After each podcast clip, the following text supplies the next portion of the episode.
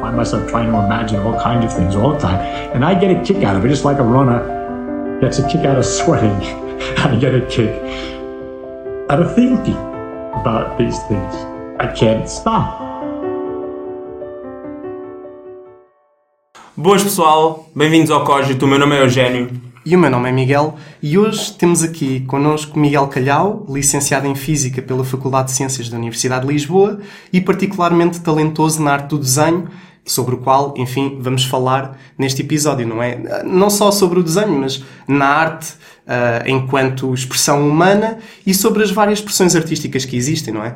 Portanto, bem seja bem-vindo ao nosso podcast. é muito obrigado por me terem cá. Vou falar um bocadinho mais alto. Sim. Tentar não, não pôr muito sotaque naquilo que digo, mas muito provavelmente quando começar a fluir vai ser só sotaque alentejano aqui, está bem? Okay. Mas tu não tens que forçar isso. É? Posso, claro, posso podes, falar? Podes falar normalmente. Então vá. Para os meus Isto aqui não é televisão meus nacional em que as pessoas têm que ter o sotaque lisboeta. Para os meus companheiros do Alentejo. por acaso não sabia que era compadres. É, por acaso, quando a gente esteve juntos, por acaso, eu suavizei um pouco o okay. sotaque. Quer dizer, eu acho que sabia, mas não, não me estava a lembrar. Mas, mas é algo que tu fazes de propósito ou é um bocado subconsciente? É assim, quando eu cheguei cá, uh, vocês é que tinham um sotaque, eu não. Para mim, não é? Sim, sim, sim. Como é óbvio. Faz sentido. E na verdade, uh, comecei, pronto, cada vez que falava parecia que tinha um papagaio à minha frente. Repetiam o que eu dizia, mas um bocadinho mal. mal e pobrezinho. E então eu parei, pá, comecei a adotar mais a maneira, a maneira de vocês falarem e um, quando voltava ao Alentejo depois vinha mais carregado outra vez. É mais ou menos por aí. Mas eu acho que não devias um, tentar falar como nós. Ah, pá, se eu for dar aulas, se eu fosse a dar aulas a falar assim, então não vi uma única aula que ninguém se risse. É, era incrível, não? que não se risse, no fundo. Uhum. Não, mas, mas eu acho que é um bocado normal, porque nós somos como aos cães, apanhamos os vícios e hábitos uns dos outros. Muito bem, Bobby. não, mas, é, mas, é, mas é verdade, eu às vezes vou a um sítio, não faz Às vezes vou a um sítio, por exemplo, houve uma Sargento altura... Patinhas. Sargento Patinhas é o, o gatinho do espaço proporcionado pela Junta de Freguesia de Carnide, que aproveitamos para agradecer Exato. novamente. É, incrível. Foi, foi, foi bem, foi bem Exato. Um, não, mas eu ia, eu ia só dizer que, por exemplo, há, há uns tipo 3, 4 anos fui ao Porto e estive lá uma semana e tal, e ao final dessa semana e tal eu já estava tipo sem querer fazer, a fazer o sotaque do Porto. É mesmo sem querer, eu e acho que é algo moelas e tripas e pá, é mesmo assim. Tudo. Yeah. Vocês estão a reparar que a gente ainda nem começou sobre o tema e já estamos a divagar. é, Mas o que é que tu achas do divagar? Tu que és ouvinte do podcast, quer dizer, acho eu, não sei. O divagar é sempre uma coisa boa quando não se torna o episódio. Ok que é bom. Não se vai tornar, portanto, vamos, então, lá, vamos para o episódio. Vamos para o episódio. Um, sim, sim. Uma cena que eu disse ao, ao, Miguel quando ele mandou os tópicos ou so, falou sobre o que íamos falar sim. Foi, eu lembrei-me que ou, há uns tempos atrás tu puseste no Instagram uh, uma exposição, certo? Ou, ou... Sim. Como estavas a fazer? Eu quando vi aquilo, eu fiquei tipo, ah, eu não sabia que o Miguel Calhau fazia isto. Portanto, porque nós quando estamos juntos nós não falamos sobre isso. Não sei se já reparaste, nós nunca falámos sobre isso. Eu e tu. Sim. Nós falamos sempre sobre outra sobre coisa. Falamos sempre sobre a educação. Sobre o trabalho. é a educação, o trabalho, o mal-estar uh, da nação. Pronto, o típico de português. Yeah, yeah. Uh, o romântico do triste, que é o que a gente faz a maioria das vezes, pá. É. Mas sim, mas por não acaso fosse nunca... Não fosse o fado, nosso, o nosso género musical, não é? É pá, o fado, o canto alentejano, património. Sim, é mesmo. Pronto, mas podias aproveitar para contextualizar o pessoal que está a ouvir, e a mim também. Porque... Então, no fundo, pá, eu comecei a interessar-me mais pela arte e comecei a me eh, inserir mais na arte como me inseri no futebol. Vocês sabem, vá, o Miguel sabe um pouco mais, uh, que eu não vejo futebol. Uhum e desde muito gaiato que eu adoro jogar futebol, mas nunca gostei de ver. E o mesmo aconteceu com a arte. Inicialmente, eu comecei a fazer a arte sem nenhuma perspectiva à minha volta, sem nunca ter consultado um pintor, sem ter consultado um, um desenhador, um artista, o que for. Nada. Eu comecei a desenhar porque foi a primeira coisa que me puseram à frente.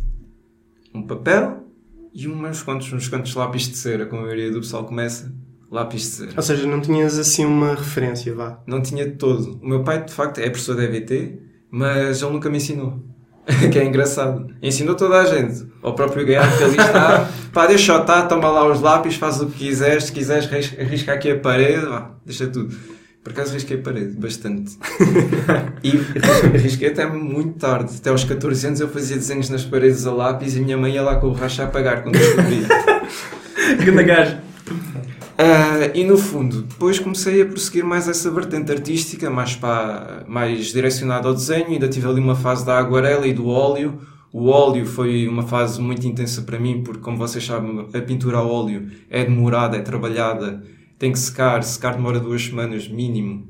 E, no fundo, quando tu queres que a tinta ainda esteja fresca, que ainda consigas moldar aquilo que lá está, tens que fazer um trabalho, pronto, preciso, porque se tu misturares a tinta dentro do óleo, já não há volta a dar, tens de deixar secar e pintar por cima. São duas semanas de espera. Epá. E depois, à medida que eu fui crescendo, fui perdendo mais paciência.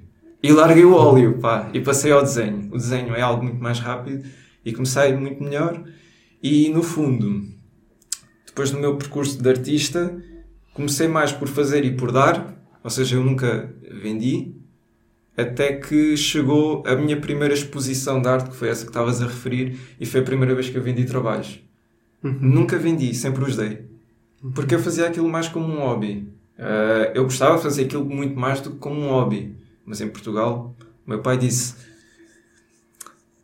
Tu ias para artista é para passares fome, não é? Ele sempre disse isto. Pois. Devido, pronto, devido à, à falta de aposta e Pá, E não só. por parte do país e de oportunidades, se calhar. Nós também. vamos olhar até para, para artistas mais conhecidos. São artistas que têm muitas amizades, mas são amizades de topo. São amizades de médicos, de políticos, ah, de presidentes. Por exemplo, o Pablo Picasso frequentava muito os cafés. E esses cafés tinham, pronto, tinham artistas, tinham também médicos, enfermeiros, tinham ah, políticos, tinham presidentes, tinham... Tinham pessoas influentes, Pessoal influente, pessoal com dinheiro para gastar. E no fundo, muitas das vezes, não é o artista em si que faz algo maravilhoso. É o artista em si que é algo de maravilhoso e que deslumbra as pessoas à sua volta. E as pessoas gostam muito desse artista e gostam da perspectiva que ele passa, não só em termos interpessoais, como também em termos expressivos, que é o papel, que é a tela, que é o que ele faz, é o seu trabalho, é a sua obra. E uma pessoa que é admirável, como, pronto, que é admirável para os outros, por si só já os convence a comprar sem ter que convencer. E foi isso que aconteceu no caso do Pablo Picasso. Ele teve, de facto, uma fortuna, uma fortuna, aí, desculpa, corrijam-me se faz favor. Fortuna. Muito obrigado. Uma fortuna, pá, ina, inami- i- imagina, inami- Inima- inimaginável? Espera aí, vamos cortar esta parte. Não vamos não. não vamos não porque eu estava a pensar, este gajo está a falar demasiado bem. Tenho de se enganar alguma É, palavra. Sim, sim. Não, não, não, eu Inimaginável. gostei muito. Eu, eu. Inimaginável. queria- Mas exatamente porque houve pessoas que queriam investir não só na pessoa, como na arte. Uhum. Epá, mas escolheram a pessoa. É uma pessoa de amigos. Hoje também é um bocado assim. Vamos falar da cunha? Não, não, eu, eu, Vamos falar da cunha. eu acho que, por acaso, por Quem acaso tem este- cunha nunca vai passar fome. Até pode fazer sapatos e a calçada da rua. A diferença é que tem uma cunha. Sim, Mas estás a fazer algum juízo de valor acerca disso ou estás só a comentar? É. É, porque eu, eu Eu concordo contigo, mas não acho que se. pá. Eu estou a comentar. Pois. Mas é um facto, é um facto muito curioso é que eh, o artista por si só ser uma pessoa admirável não chega. Tem que fazer uma peça, uma peça, uma obra que seja de valor, admirável, que toda a gente ainda hoje fala. Uhum. Pá, é intemporal, é verdade. Sim. Mas nós temos casos intemporais de extrema miséria, certo? Qual é a primeira pessoa que vos vem à cabeça? É, Em, em termos de, mo- de Em termos morrer de- paupérrimo, pobre, o Luís, o Luís Vaz de Camões morreu na, pobre- na pobreza. Por exemplo, Pois, mais. Pá, não sei. E é intemporal, mais. Mas tu estás a falar de algum específico? Eu estou a pensar num específico, mas... Português? Não tem que ser português. Ah, ok. Pode ser neerlandês. Van Gogh. O Van Gogh. A fortuna que ele tem hoje em obras é incomparável. Quase, quase que se ele nascesse hoje morria de um infarto. Se olhasse para a quantidade de valor que as pessoas dão às suas obras. Yeah. Mas, mas achas que isso faz parte da. Eu- Desculpa, eu- tu querias dizer alguma coisa há bocado, Miguel? Não, e- Para mim dá muito mas, mais valor. Mas, mas ter- termi- podem concluir à vontade, po- porque, enfim, acho que isto tem Não, muito não. que se lhe diga. O que, eu de queria, facto. o que eu queria perguntar é. Ou seja. hum, até que ponto é que isso é. É uma coisa que nós devemos aceitar ou que tu achas que, que nós podemos fazer alguma coisa ahm, para evitar isso ou para reconhecer o artista e a arte enquanto ele está vivo e a praticar a sua arte e não só depois quando ele morre, não sei quantos anos depois? Bem, mas eh, no- eu, eu aqui trouxe dois exemplos muito distantes. Um exemplo era o Pablo Picasso, um, pá, um, um ótimo, uma ótima pessoa para socializar, uma ótima pessoa para estar. E o outro caso, temos alguém que teve uma doença mental, já ferido, que teve montes de problemas, cortou a sua própria orelha. Claro que ninguém, no seu perfeito juízo, sequer vai ter com ele para comprar um quadro. Estão a perceber? Ou seja, a, Ou seja, a a persona- parte- a a personalidade, social- a personalidade acaba um por impacto. afetar. eh, Tem um impacto enorme. É verdade, mas nós temos artistas hoje em dia que são maluquinhos e que. Que ainda assim, pronto, eh, de facto É. avançam na, na carreira, mas Exato. rar- raros são eles. Não há nenhuma, pronto, não há nenhuma personalidade no mundo das artes, cinema, teatro, o que for, que se fizer de algo eh, um bocadinho mais incomum, pá, mais esquisito, eh, vai ser muito mais julgado, certo? Depende. Se fizer algo esquisito que agrade a uma parte da população, até pode ser uma boa forma de propaganda. Uhum. Estás a perceber? Mas isto é hoje, em que as pessoas são um bocadinho mais abertas, com uma mentalidade mais aberta e mais receptivas, e muitas das vezes nós não fazemos um juízo de valor a, a pessoas que já estão no topo. Aceitamos. Ah, sim, pode fazer isso. Uhum. Tem o poder para fazer isso. Mas antes, nós tínhamos este- esta dualidade, que era pessoal que tinha, pronto, muitos amigos e que poderia subir na carreira como artista, não tinha que ser o Pablo, Pablo Picasso, não é o, o único exemplo. Ok? Nós temos famílias riquíssimas que têm pá, uma linhagem de atores. Por Pois, exemplo, nós também temos uma linhagem de políticos. Uhum. Isso por si só já não é uma arte, já é uma ciência. Podemos saltar para aí, mas não interessa. Não vamos divagar. Na ciência. E no fundo, o que acontece é que, pá, eu pessoalmente, eu claramente dou mais valor àqueles que eh, nasceram da, da pobreza e conseguiram representar aquilo que é a tristeza. Se calhar porque sou típico português que romantiza o triste. Pá, mas depois tens o, o caso do Picasso, que foi uma inspiração minha logo de início para as minhas pinturas a óleo. Independentemente da sua posição social e daquilo que ele pensava e dos seus cre- os quereres, quereres políticos e religiosos. E depois tem um exemplo que eu adoro a arte daquele indivíduo, que é o Salvador Dali, mas que é já puramente conhecido pela sua extravagância, pela sua desumanidade, ok? Porque ele fez muitas coisas ridículas. Ele, inclusive, tinha animais exóticos em cativeiro, coisas assim deste género. Sim, Que hoje em dia, que ele tivesse cá e que fizesse exatamente as mesmas coisas, ele se calhar ainda se safava, mas é só porque nós temos uma mente aberta. se calhar meio era, termo. era uma pessoa, eh, daquilo que eu conheço, era uma pessoa extremamente autoritária. Era. Isso é verdade, era Sim. muito. é, acho que era muito adepto do fascismo, inclusive, Sim, do fascismo de Franco. Eh, Vou só fazer um comentário relativamente a esta, digamos, a esta teia, não é? Que envolve, portanto, eh, artistas e pessoas influentes. Eu, ontem ou anteontem, já não me recordo muito bem, encontrei no YouTube um, vídeo que se chama Why do some artists become famous? Porque é que alguns artistas se tornam famosos? Uh, e o vídeo foi feito por um, por um grande canal no, no YouTube, que acho que é o Big Thinker. Um, e quem está a falar é um físico, por, por acaso é uma pessoa que tirou uma formação em física, uh, mas que atualmente os seus focos académicos são um, a ciência das networks, portanto das redes. E aquilo que, que eles encontraram, num estudo que inclusive foi, foi publicado na Science, é que eles chegaram à conclusão de que há essencialmente duas maneiras, isto é ser um bocadinho redutor, mas há duas maneiras de tu conseguir chegar ao topo. E o que é que é o topo? É o nodo, certo? O nodo mais ligado. Portanto, o conjunto de pessoas, de exposições, etc., eh, que tem mais influência no mundo artístico. E aquilo que eles chegaram à conclusão foi que, portanto, se tu começares na periferia, portanto, em nodos que estão muito desligados, que provavelmente até é o caso do Calhau, que não tem assim muitos contactos no mundo das artes, tu tens que, para já ser especialmente talentoso, tu tens que ter um certo nível de talento que faça com que sejas reconhecido mais facilmente e vás, digamos, entrando ali na cadeia da rede, até chegares ao nodo mais ah, ligado, perceber? Portanto, às grandes exposições, neste caso Louvre, enfim, etc. Não é? O Miguel saberá isto melhor do que eu. Ahm, e a outra maneira é, sem dúvida, como o Miguel disse, tu conheces pessoas muito influentes. Estás a perceber? São estas ligações a pessoas que conhecem este, que conhecem aquele, que conhecem o outro, que faz com que chegue mais facilmente às grandes exposições, às pessoas que realmente têm o poder Porque de comprar e de influenciar o mundo artístico, não é? Sim, sim. Há, há uns séculos atrás eram os mecenas. Acredito que hoje o termo ainda seja possível de ser eh, utilizado neste contexto, não é? Tu podes dizer que Portanto, sim. é a grande conclusão do artigo. Até podes ir pela, pelo típico, pela típica cadeia que é alguém influente com poder, com valor e dinheiro, comprou X coisa. Esta X coisa é única, mas ninguém tem. E fala sobre essa X coisa à outra pessoa que também é influente com poder, com dinheiro. Essa outra pessoa também quer uma coisa única e semelhante. Vamos ao mesmo artista. Vamos comprar também. Faz sentido. Eu tenho um Picasso, tu tens um Picasso, ele tem um Picasso. E nós todos temos um Picasso, estamos ao mesmo nível. e, vai, e vai acontecer sempre assim. Também acontece com os carros. Tu tens um Ferrari, ele tem um Ferrari.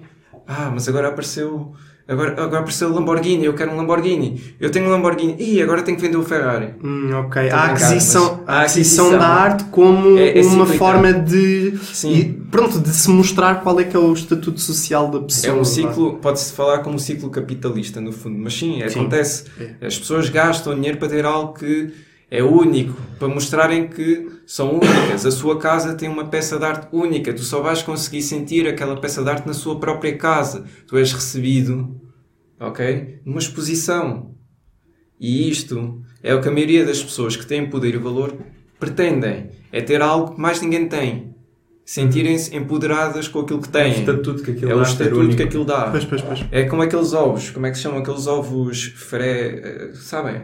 Fabergé. Fabergé, exatamente. Os ovos Fabergé começaram a partir daí. Acho que começou até mesmo no Império... No Império dos Russos, como é que se chamava na altura? Império Russo? Era mesmo Império Russo. Sim. Pronto. Com os czares, não? Com os czares, na época Sim, dos czares. Quando, quando a família real começou... Real, Imperial, já nem esqueci de dizer. Superboc. Melhor que Sagres. Ah, Concordo. Não bebo. Então, Sim, Não ok. bebes pouco. Estava a querer deixar ficar mal. Ah, Mas, mas isto tudo para dizer o Não, quê? isto, isto tudo para dizer que de facto, eh, quando uma família, uma família muito influente e muito poderosa arranjou um, agora toda a, toda a realeza dos outros países começou a ter um. hum. Tu tens um em cada casa da realeza. Mostra, simbolo- simboliza o seu poder. E isso, isso é o que acontece também no mundo da arte. No fundo, nós estamos a virar-nos muito para as artes plásticas. É algo material, algo que se tem. Hoje em dia nós não podemos dizer o mesmo, por exemplo, para filmes. Qualquer pessoa pode comprar um DVD. Qualquer pessoa pode ir a um site pirata e ver. É diferente. É, é mais acessível, não é? É mais acessível, não é único. Mas no- em termos de peças Porque existem cópias, ou seja, as cópias são ilimitadas, entre aspas. Sim, podemos dizer o semelhante para as serigrafias, que são fotografias de alta, alta, alto detalhe de algumas, de algumas peças. Fotografias ou prensas. E, no fundo, passa mais por aí. Começa, começa sempre pelas pessoas de poder, como ele estava a dizer, ao nódulo máximo.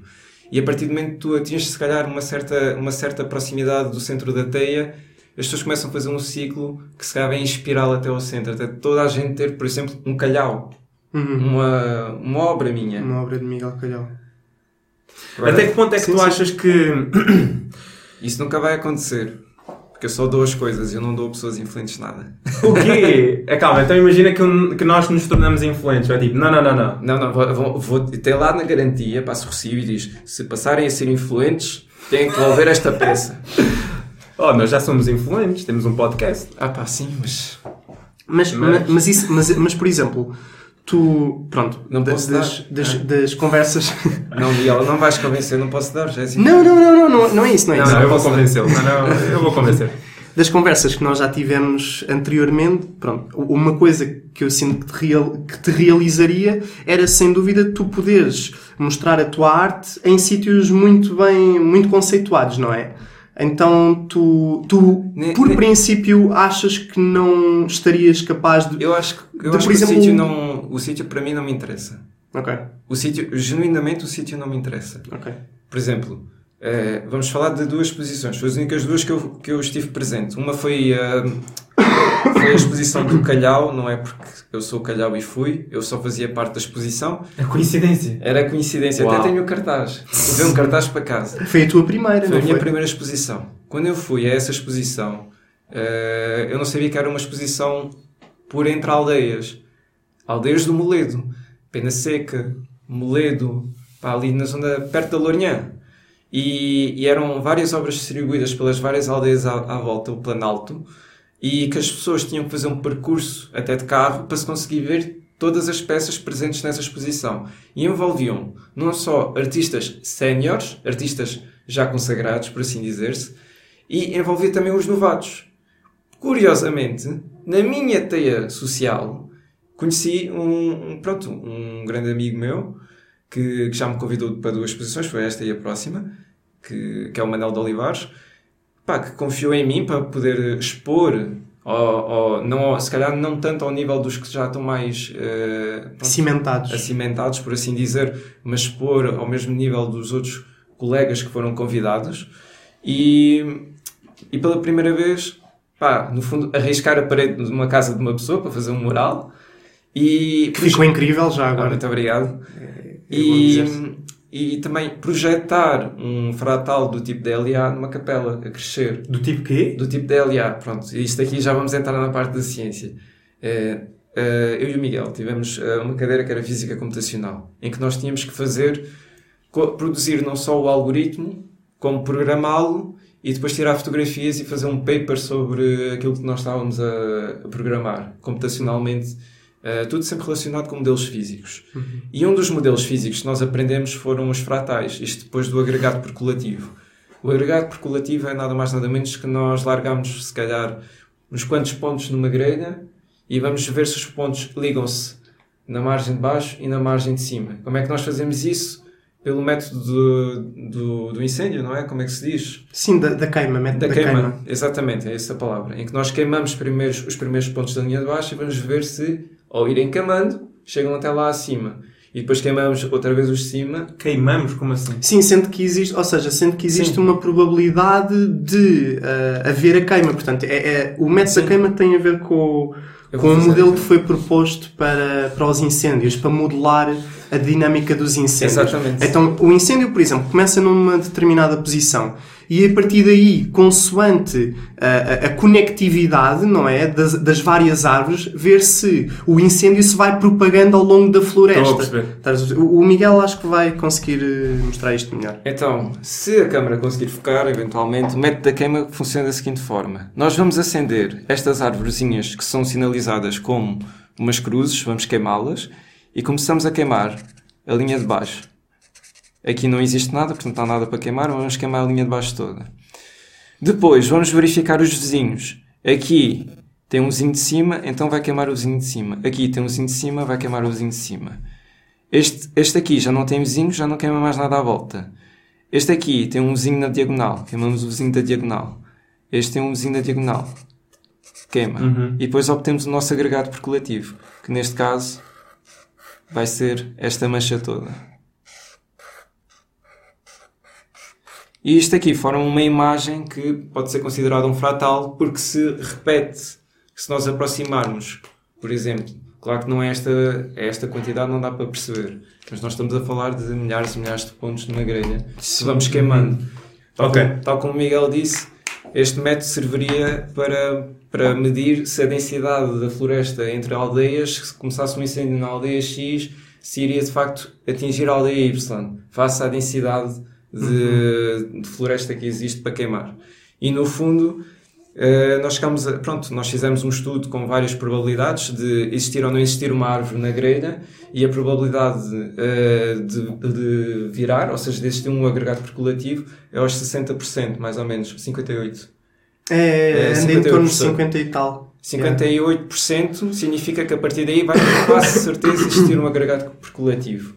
Ou seja, 58% de densidade florestal, muito provavelmente a ide- a aldeia X, se iniciar um incêndio lá, vai também atingir a aldeia Y. Ok.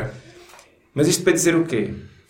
Toda esta parte científica depois gera algo muito bonito, que é a queima, a evolução da queima, ver a nossa simulação a crescer e depois ver o resultado final, que é um. Pronto, São os um- agregados é o agregado percolativo, que pode ser visto como um fratal. Ou seja, que quando nós olhamos para um agregado percolativo de longe, vemos uma, uma imagem. Um, vamos dizer que, olha, parece um golfinho, nem interessa. Mas depois aumentamos um pouco mais na barbatana do golfinho, há outro golfinho a sair da barbatana. É algo assim deste género, um fratal, algo que se repete à, à medida que nós ampliamos a imagem.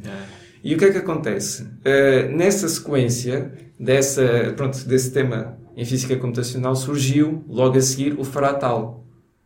E nós vamos medir a dimensão fratal do agregado percolativo. Por outro lado, foi-nos assignado também a medição de outro tipo de fratal, que é o fratal tipo DLA. Mas para a gente medir um fratal do tipo DLA, precisamos saber como é que o computamos, como é que o criamos. Então tivemos que criar um algoritmo e, e depois deixar uma semente mesmo no centro de- da grelha e deixar os pontinhos a andar aleatoriamente o caminho do bêbado até colarem. Colhem, assim que colhem, assim que colam, desculpem, eh, formam formando um fratal. Uhum. Ok. E a ideia foi a criação da vida. Por muito que não tenha assim muita conotação religiosa, acho que fez todo o sentido projetar o crescimento de um fratal eh, numa capela.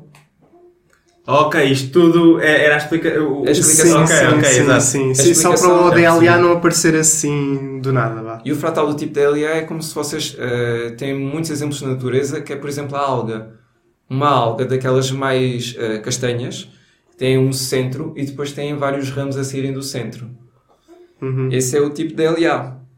E foi isso que foi projetado na capela. Pois, se quiserem, podem pôr até uma imagem. Tem, Yeah, nós podemos arranjar umas imagens e mostrar. Sim, sim, sim, sim. Eu por acaso agora estou sem internet, mas, mas sim, depois podemos. Sim, sim, sim. Pronto, e no fundo, eh, tive a oportunidade dessa primeira exposição, pá, num sítio, isto para voltar àquilo que nós estávamos a falar, pá, num sítio completamente aleatório, ao qual eu nunca fui, não sabia que ia pintar na casa de uma pessoa, não sabia que ia projetar numa capela em pena seca, e o que interessa era o que eu ia lá fazer, e não o que é que era o sítio. Eu, por mim, até podia fazer uma expo- exposição num sítio em ruínas. Ou como vocês dizem, ruínas? Ruínas, está certo? Sim, sim. Ah, está certo. Pronto. Como é que vocês costumam dizer? É dizer ruinhas. Ruas pequeninas também fazia. Ruínas.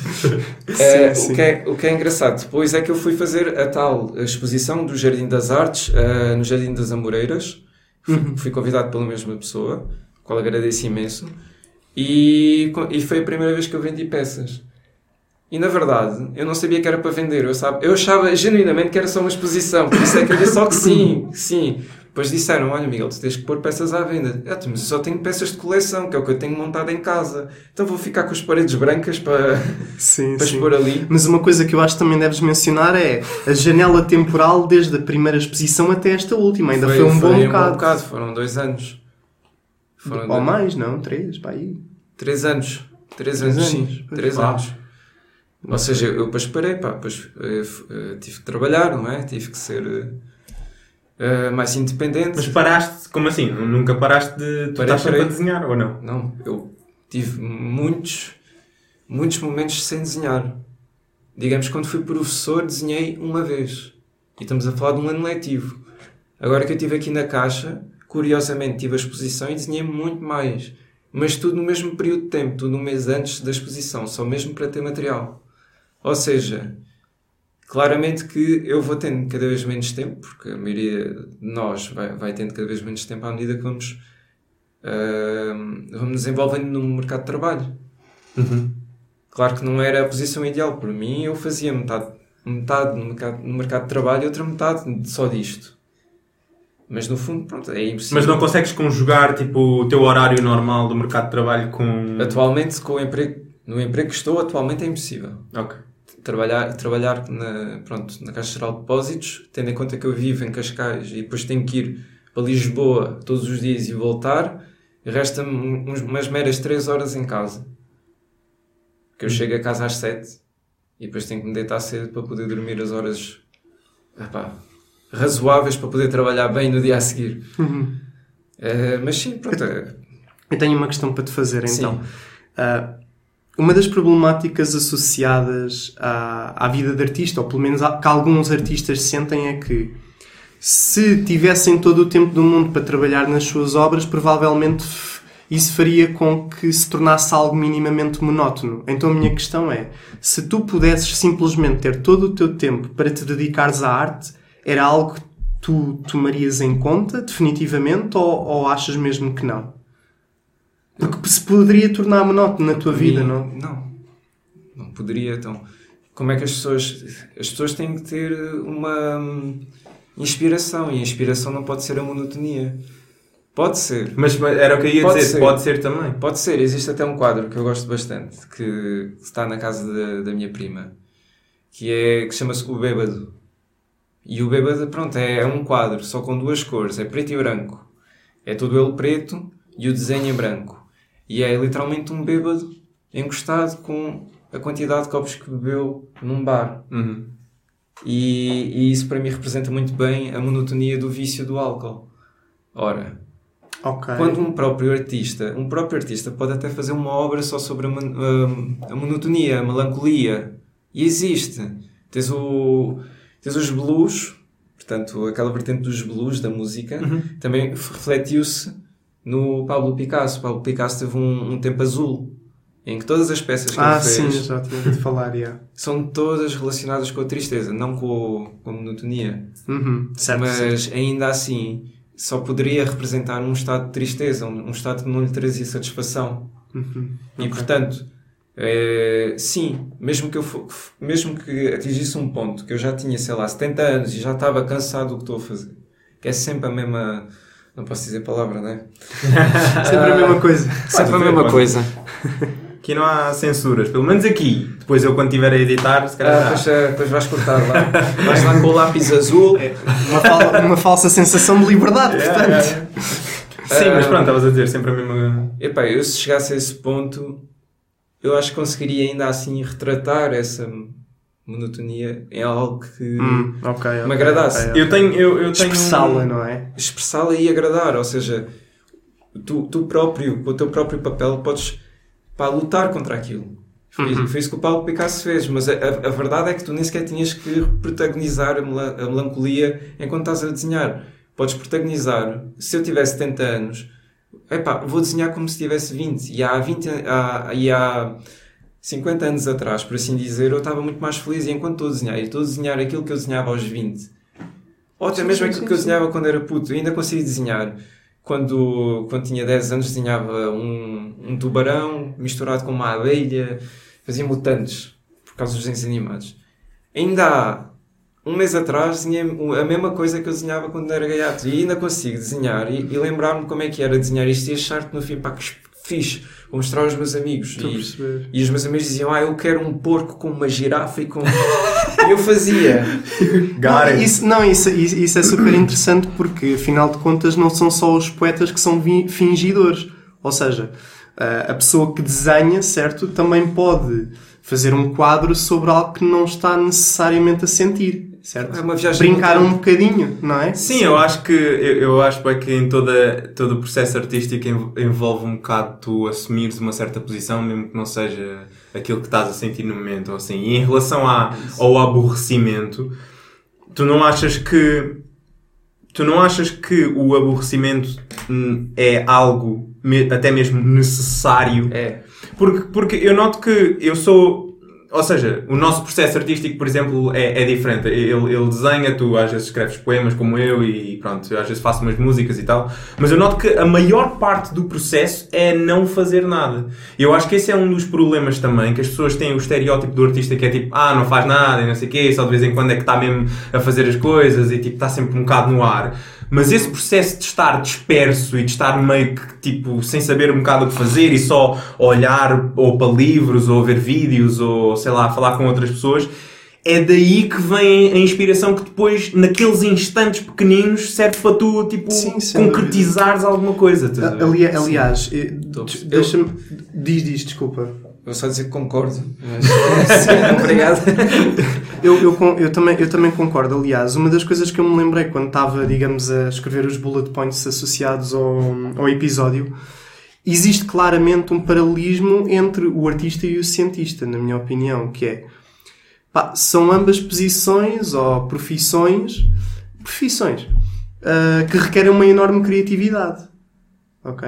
E eu acho que a criatividade, como o Eugênio estava a dizer, resulta muitas das vezes em nós nos encontrarmos aborrecidos, entediados e daí surgirem muitas vezes os comentários: ah, estes aqui andam a receber dinheiro do Estado, não é? Andei do, do meu trabalho e não sei o quê, a contribuir para eles depois não andarem a fazer propriamente nada. Mas aqui a questão é que não é as, as pessoas quando não estão a fazer nada na verdade até estão uhum. a fazer é uma, uma falsa noção de produtividade é Sim. aquela noção de que para a pessoa estar a ser produtiva é o momento em que ela está a criar em que é produtivo, estás a ver? Uhum. Enquanto que mesmo, que mesmo em trabalhos mais convencionais, talvez o fazer uma pausa e beber café, ou dar um passeio, ou fazer alguma coisa, faz diferença. Isso não só não é, é, não só é ok, como contribui para a produtividade. No caso da arte, acaba por ser um bocado mais intenso, por causa da natureza da atividade que se faz. Sim, e não, sim, é só, não é só o aborrecimento, às vezes, pá, aquilo que sai depois no final é o produto de muito tempo a, a, a sei lá, a questionar as coisas contigo próprio, sei lá, sentir-te um bocado frustrado com certas coisas que estão a acontecer na tua vida, com pessoas, com situações, e depois, pá, é, é, eu acho que já tinha dito isto uma vez. Às vezes eu, eu, eu, quando estou a escrever, parece que é uma coisa que só sai, estás a ver? Sim. E tu de certeza que sentes isto quando estás a, a fazer arte também. Tipo, parece que é uma coisa que. Parece que estás, estás a olhar para ti de fora a fazer uma coisa que tipo não sabes onde é que veio. E isso veio de tudo aquilo que tu viveste antes. Uhum. Concordo, concordo. Pois é. No meu caso, se eu tiver a fazer uh, uma peça de arte que, que me foi solicitada, por assim dizer. Ou seja, alguém me deu uma ideia, uhum. por favor, podes fazer para ver como é que fica. Eu sinto-me, se calhar, mais assim, mais como estão a dizer, que é preciso um, um momento de parar, porque a ideia não é minha, é preciso pensar o que é que eu posso fazer e, e ver o que sai. Uhum. Um momento de aborrecimento que eu tenho maior é no início, sem dúvida alguma, em que eu estou em frente a uma folha, não sei o que é que estou para ali a fazer. É que eu não, não costumo usar imagens como referência. E não havendo imagens como referência, torna o processo muito mais difícil de começar. Muito mais difícil. Mas eu posso vos dizer uma coisa: é só no início para mim, pelo menos para mim, porque não existem pausas no meio. Quando eu começo a fazer uma coisa, é até ao fim. É, pois. Um, por exemplo, eu estive a fazer uma pintura que eram umas ceifeiras assim, para aquela exposição. Umas cefeiras a tinta, a tinta de óleo e acrílico, assim, óleo de cobre. E quando eu comecei a fazer, eram por volta de 4 da tarde, 5 da tarde. E quando eu parei, era uma da manhã. E digamos que eu comia coisas assim rápido, mas no fundo eu nem bebi água, que eu me lembro. Eu só sei que cheguei ao final tinha medo de lhe tocar, não é? Porque aquilo borra e fui fumar um cigarro.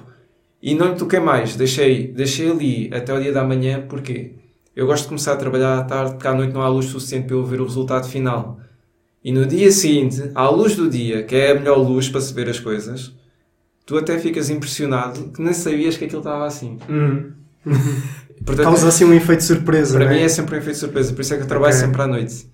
Que é, para depois surpreender-te a ti próprio. É, é muito mais agradável. sim, sim. Então, a ti, a, a ti acontece-te, por exemplo, tens algo que tu desenhaste ou algo que tu criaste que há sempre aquelas coisas que é tipo, parece que está incrível no momento, mas depois, passado algum tempo depois, tipo, já não gostas tanto. E, sim, tipo, sim, pronto. isso acontece sempre. Isso é o normal. Mas e o, o contrário, que é imenso tempo depois, tu olhas para aquilo e ficas tipo, eu não acredito que fui, que fui eu que fiz isto. Tipo, de onde é que isto veio? É, eu tenho dois assim. tenho um que é um carneiro que eu fiz a carvão, que ainda está comigo. Isso é espetacular. Fiz isso quando tinha 17 anos.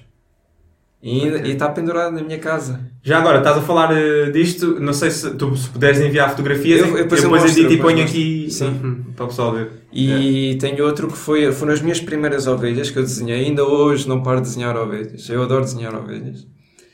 E borregos. Uhum. E desenhas e, a traço único. E é, não é traço único, a ver com é, teu... é, fazes, fazes o, a única coisa que tu precisas. Portanto, tu transmites a, a simplicidade em, em traços que só são, chegam perfeitamente para ver que é uma ovelha. Uhum. Não vais fazer mais.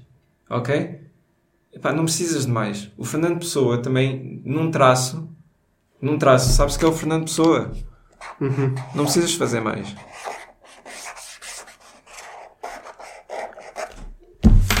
Exatamente. Este é o Fernando. Aqui mais para baixo do microfone para não se ver o resto da queima. E, Portanto, um, aqui seja, um apelo gosto- em direto ao minimalismo. ou seja, sim, eh, basta, estão a perceber? Sim. Chega.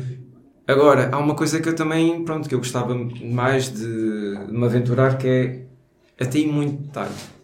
Até aí, não há de ser muito giro de termos uma peça enorme do tamanho de uma parede e nós começámos a trabalhar num cantinho há um ano atrás, já estamos na outra ponta do cantinho, um ano depois, e depois está tudo feito, está ali, está acabado, e todos os dias tu reparas num pedaço de tempo da tua vida. Tu olhas para aquele canto superior, tu vês aquele detalhe, tu sabes como é que o fizeste há muito tempo atrás. Epá, e passado um ano já teres a tua peça, já nem te lembras do que é que fizeste. E todos os dias é uma surpresa olhar para algo cheio de detalhe. Mas que, pá, que não é pindérico, não é? Sim, sim, sim. E que requer, acima de tudo, bastante tempo. Sim. Fala-se num ano, se for preciso, até seria mais, quem, quem sabe, né? É, nisto sequer vamos aos pontos. Pois, Sim, mas, mas quer dizer, acho, acho que a conversa está bastante interessante. É isso. Ah, A gente e- ia não- trazer a Babilónia para, para a mistura e a Mesopotâmia, afinal. An- Antes disso, antes disso, eu- lembrei-me agora de uma coisa. Nós temos estado aqui a falar da arte, das dificuldades que os artistas têm em em subir, digamos, na, na rede ou atingir o nó central da rede, etc. Mas nós ainda não definimos o que é que é a arte. Portanto, na tua opinião, o que é que é a Ah, arte? não, vá, começo eu, não, começas tu, estás a pergunta, estás a brincar. É assim. vou levantar uma questão bem difícil. Ah, tá- Calhau, tu. calhar, vá, responde. Vá, toma. É é assim, eu, a, a arte para mim foi algo que, que eu defini, de certa maneira, no início do episódio, não é? É Uma expressão específica da, da humanidade ou da condição humana, não é? Eh, em termos de sentimentos, de sensações e daquilo que é a sua essência. Portanto, é, é a pessoa, é o ser humano mostrar ao mundo a sua criatividade de uma maneira específica, lá está, através de, de música, através de, de desenho, através de, de imensas coisas. Não sei. acho, que é, acho que é algo Por acaso, por difícil. acaso eu nunca tinha feito esse exercício de definir arte. É, o- é o que te vier à cabeça agora? É assim, a arte, a arte tem é? uma definição e não tem uma definição Não é ao mesmo. Sim, podemos, é sim, podemos ir ver o que é que significa, humana. né? Sim, Mas- Nós criamos o nosso pensamento agora como bons artistas que somos. Se não pensámos antes, pensamos agora. Somos criativos e, e Estás posto inventamos, né? Podes depois levar isso até ao fim. Estás a perceber? Pá, eu acho que a, a, a- arte eh, é, é uma. A arte é uma linguagem para mim. É, tipo, é uma forma de comunicar. Certo. A arte é uma forma de comunicar não convencional, certo? Ahm, De- Depende, depende do, do- do- da força que tu atribuis à palavra convencional, porque para mim cinema, digamos, é algo minimamente convencional, Sim. ou, ou literatura, por exemplo, não? Mas, mas é uma maneira de. É, ok, é uma, é uma maneira de comunicar. ahm, é uma maneira indireta de comunicar, certo? Ah, Para mim é uma maneira de comunicar. Agora, especificamente o, o que Ok. é, é que é mais difícil, estás a ver? Porque é, é, é uma linguagem, mas não é uma linguagem, lá está, 100% objetiva, estás a ver? Sim, não sim, é. sim. Não é suposto ser. Yeah, exato, não é, não é, não é suposto É ser, uma mas é, mania- uma maneira, é uma maneira de comunicar e uma maneira de se expressar. É uma manifestação subjetiva da condição humana. Quer interior, quer exterior. Sabes que, Certo? sabes que teres um ataque de pânico também é. manifestação subjetiva da condição humana, exato. Ele não sabe porque é que está a tê-lo, mas está a acontecer. Hum, ok. É assim, é, é mas, mas é uma? Não, Isso não, é, eu é, disse. uma, é uma, certo, é uma. Sim, sim. Eu, eu, pois é, eu penso na arte de uma forma. Menos intelectual, se calhar. Sim.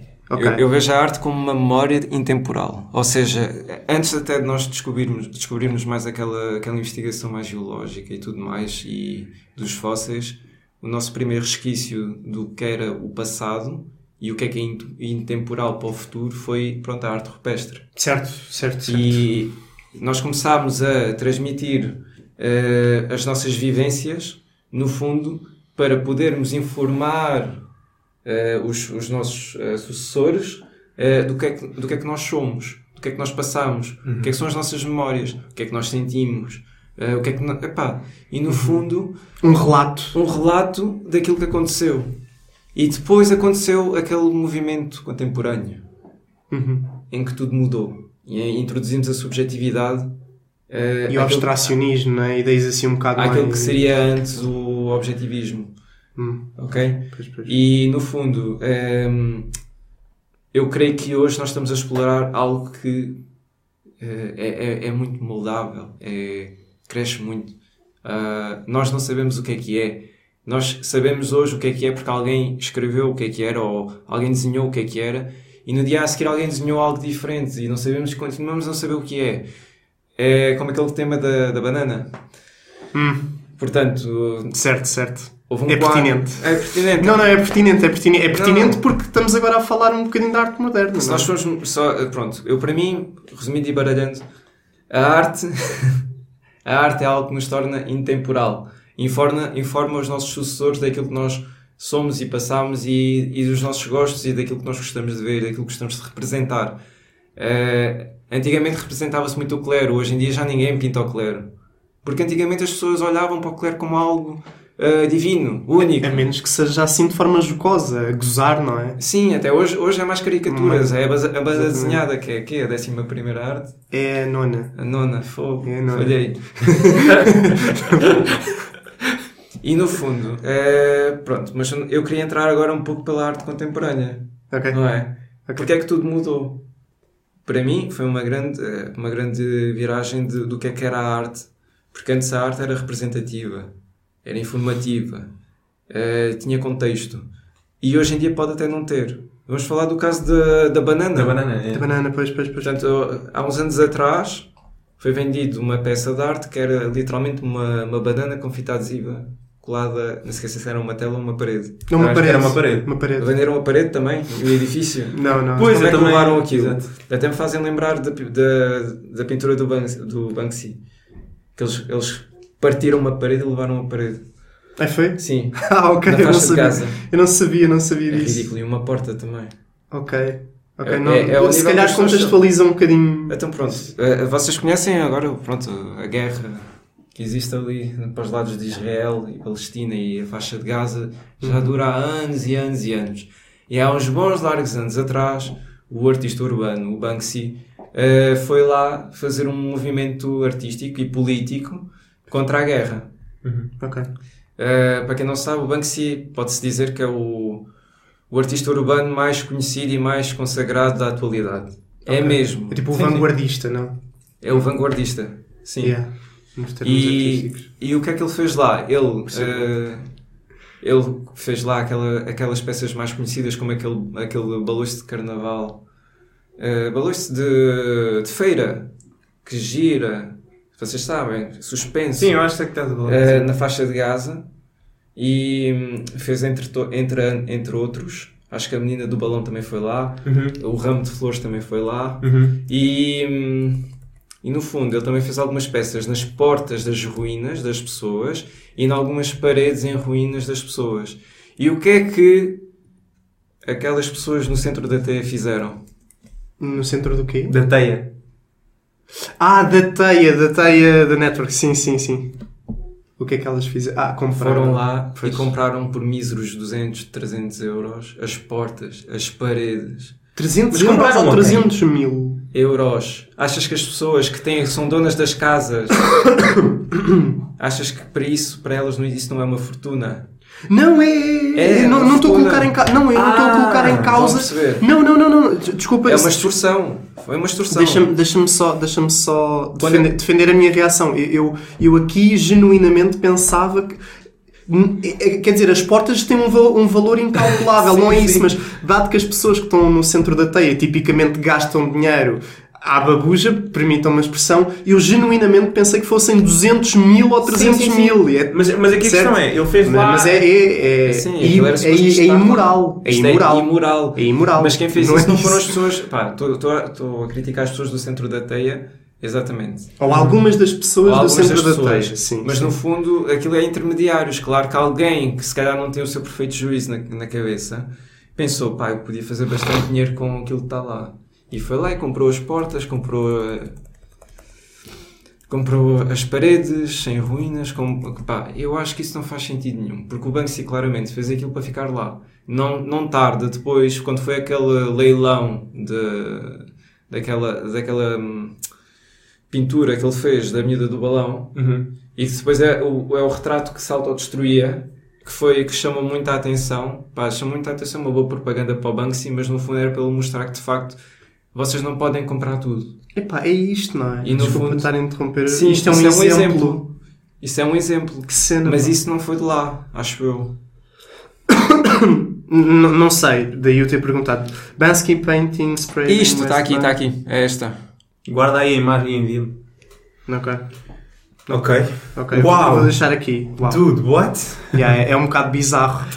Um bocado a favor, né? Tem as pessoas, as casas todas destruídas, a tomar aí 300 euros pela tua porta que está em pé, mas tem aí um desenho que eu quero. Uhum. E achas que isso é tipo. Eu acho que isso é desumano. Ok, mas eh, isto estava no contexto de estarmos a falar sobre a arte contemporânea em geral, ou seja, qual é que. Sim. Os, os grafiters, os artistas urbanos, têm um, um grande impacto na arte contemporânea. No fundo, são os arruaceiros, não é? Fazem coisas onde não deviam, eh, têm um certo, uma certa conotação contra a lei e contra, e contra tudo que, tudo o que é regular, tudo o que é o, o comum do ser humano. Temos que cumprir estas regras, temos que juntar-nos à sociedade. Não, os artistas urbanos querem fazer o completo oposto querem gritar, querem mostrar aquilo que são e querem mostrar aquilo que pensam. Mas também está a morrer. Ou seja, antes era assim. Nós temos o caso do Banksy, temos o caso do Space Invaders, ahm, nós temos o Pantónio aqui em Portugal, temos o O Wilson, bordal, não é? Também. o Bordal. E, e o que é que acontece? Esses artistas todos têm, sabem o que é que estão a fazer. Sabem o que é que querem mostrar. Não estão a fazer aquilo a que chamam pichação. Uhum. Sim, sim, sim, os rabiscos. Os é? rabiscos. Os rabiscos aquilo que nós vemos muito e, e em Portugal não há um único sítio que eu vá que eu não encontro o Sin Bin lá. Sabem que é o Sin Bin? Está sempre escrito um grafite de Sin Bin. No Algarve inteiro. Aqui o Blue Blá também. São artistas que só escrevem o seu nome. Ok. São artistas de marca. Ou seja, nada contra. Eu conheço-os, eu sei que eles são, eu já os admirei muito, mas começo-me a cansar. Estou sempre a ver o mesmo nome em todo lado. Ok. Não é arte já. Marcar território, né? Não, não, calma, o que é Não, que mas é isso. Não é arte já? Para mim já, já não me agrada. Pois, ok. Mas eu, eu ia perguntar-te, porque há há pessoas que dizem que a arte contemporânea já nem sequer é arte. A banana. Dá a banana. A banana. Epá, e eu acho que há casos Ah. ainda, ainda mais a questão bizarros é, do que mas aqui, banana. aqui a questão é tipo, para tomarmos uma posição, a banana é arte ou não é arte? A É arte ou é só uma tentativa ahm, Disfarçada? é- Não, não, é uma tentativa tipo grosseira e, e muito pouco subtil de chamar a atenção. Estás a ver? Ah, ou será que isso é. Isso também faz parte da arte, estás a ver? Querer chamar a atenção. E, se calhar faz. Pá, vamos ver a banana com outros olhos. Quando, so- quando foi ahm, averiguado o preço a que aquilo foi vendido, sabes o preço? 120 mil 120 dólares ou euros. 120 mil dólares, as pessoas começaram a pensar. Certo? Ninguém, Devido ao valor que, Devido ao que valor é, que é- em dinheiro, não é? nem sequer sabemos Comprar. se a banana é da madeira, se fosse da ba... se banana da madeira, pá. Não, devia ser uma banana colombiana, normal, daquelas que compramos no supermercado, com fita adesiva, se calhar do chinês. Mas 120 mil euros. Nós podemos dizer que o que é que, o que, é que nós podemos eh, contrastar é isto de ser arte. O contraste. Foi feita uma investigação judicial. As pessoas não acreditam que aquilo valha 120 mil euros. Uhum. Eh, foi feita então essa ação judicial, foram procurar por lavagem de dinheiro, mais que justificado. Eh, Ao menos se é para fazer lavagem de dinheiro, que façam com pinturas a sério. Aquilo deu uma bronca desgraçada, porque toda a gente sabe que aquilo não é arte. Quem é que foi a entidade compradora? Hum, Ok? ok. Quem é que está a lavar o dinheiro? E portanto, no fundo, eu pessoalmente, face, face a, to, ahm, a todo o drama que houve e toda a investigação que houve à volta de uma peça de arte de 120 mil euros, que é uma banana com fita adesiva, pá, aquilo não é arte. Aquilo foi um esquema.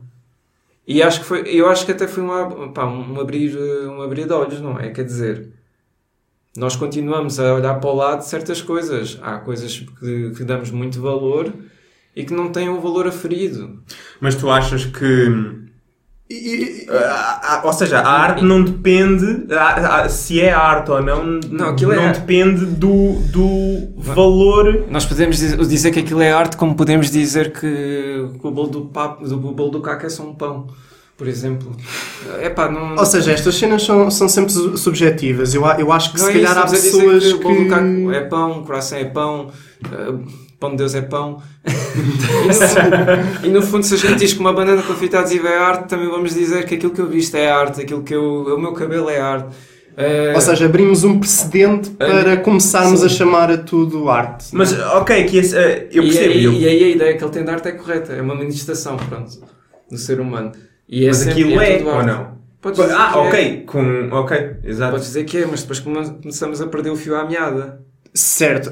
Então, Não então é? deixa-me então deixa acrescentar uma condição. disse. Espera, espera, espera. espera. Está bem, mas consoante, consoante aquilo que eu disse, também é, aquilo também é arte. É uma forma de comunicar. Também é arte. Mas eu, mas, eu, mas eu acho que vou. e Eu estava a pensar nisso enquanto vocês estavam a falar, porque realmente a minha definição da, da arte acaba por permitir né, que esse tipo de coisas seja arte, não é? Porque é uma manifestação da condição humana, quer interior, quer exterior. Mas Miguel, se quiseres paga-me 120 mil euros, eu vou lá à tua casa com um fitado de banana. Nunca os vou ter, acho. Ah, eu, eu, Ele até traz a de uma da madeira. eu até faço dois Sim, é por um bocadinho um. mais valiosa, Eu né? faço dois por um e até posso partir dois pedacinhos de fita adesiva só para estarem separados em duas paredes diferentes. Pá, é como preferires. Eu, eu, eu, ia, eu ia dizer que ah, uma, uma condição que eu acho que teria que acrescentar à minha definição de arte é que tem que. Portanto, é uma manifestação humana que tem que envolver uma certa destreza. E eu não, não digo. Portanto, eu, estou a dizer destreza, skill e não simplicidade, porque há coisas que são relativamente simples, mas que envolvem muita destreza. Porra, eu, eu, eu acho que este desenho do, do Miguel, de Fernando Pessoa, é algo que, na minha perspectiva ótica, é simples, mas que requer alguma destreza. Certo? Não. Na, na minha Queres que eu opinião. te ensine em dois minutos como é que se faz? Mas, mas Miguel, aqui, mas aqui a questão, mas aqui a questão ó, onde eu quero chegar é que a arte, a arte é algo que nem toda a gente consegue fazer. Sim, mas tu estás que a envolve entrar- uma, uma certa destreza que não é, digamos, ah, comum a toda a gente. Ok. Qualquer pessoa pode chegar ali, espetar uma banana com, com, uma, com uma fita e já está. Qualquer pessoa pode fazer isso. Agora, eu duvido muito que a quantidade de pessoas que faça isso seja inferior à quantidade de pessoas que consegue fazer isto. Do nada. Estás a perceber? Do nada, há muito poucas pessoas que conseguem fazer isto. Do nada, há muitas pessoas que conseguem chegar a um sítio e fazer exatamente aquilo que foi feito com a banana. Pá, mas É, é aí que eu estou a tentar fazer Então isto, esse é se ele tivesse. entrar- Ele, ele vez de, de- Se a pessoa que fez aquilo, em vez de ter colado na, na, Na na parede normal, tivesse tipo feito uma escalada. de bananas. Tipo, ele fez uma escalada numa montanha qualquer, tipo naquelas coisas assim, Não, e é- colou lá em cima. E isso depois fazia. Nem, nem toda a gente poderia ter, ter feito isso. Sim, mas isso depois Mas isso- escalava, ninguém ia pagar um milhão de euros por tanta banana, né? Não, não, era só uma. É uma banana para escalar, mas só estavas a pôr várias Não, bananas não, não. fazer a escalada. Fazer a escalada com a banana. Não, ele vai com a banana presa ao pescoço. estás Ah, a e faz aqui a escalada. Faz a escalada e em vez de colar a banana numa parede normal, cola a banana lá em cima, num sítio que não é acessível a toda a gente. Para, para mim não é arte, para mim é só uma demonstração das capacidades físicas da pessoa que o Pois é isso, porque consoante a tua definição, tipo qualquer desporto também se calhar é arte, Não é. porque é uma expressão humana Mas é- que... é- Não, não, não, Muita não, não eu- é. eu não acho que seja- eu não acho que haja uma é. Eugénio, tão não grande. é porque existe aqui uma diferença. É que se, se não aqui me estou engano, eu disse subjetivo. Eu disse subjetivo, é uma manifestação subjetiva. Um desporto, um desporto tem critérios objetivos. Quando é que tu ganhas Verdade. no futebol? Quando marcas mais gols do que a outra equipa. E, e logo aí há uma grande Sim, distinção. Tu podes é dizer. A tu- camisola do, do Miguel Veloso não vale tanto como a camisola do Cristiano Ronaldo.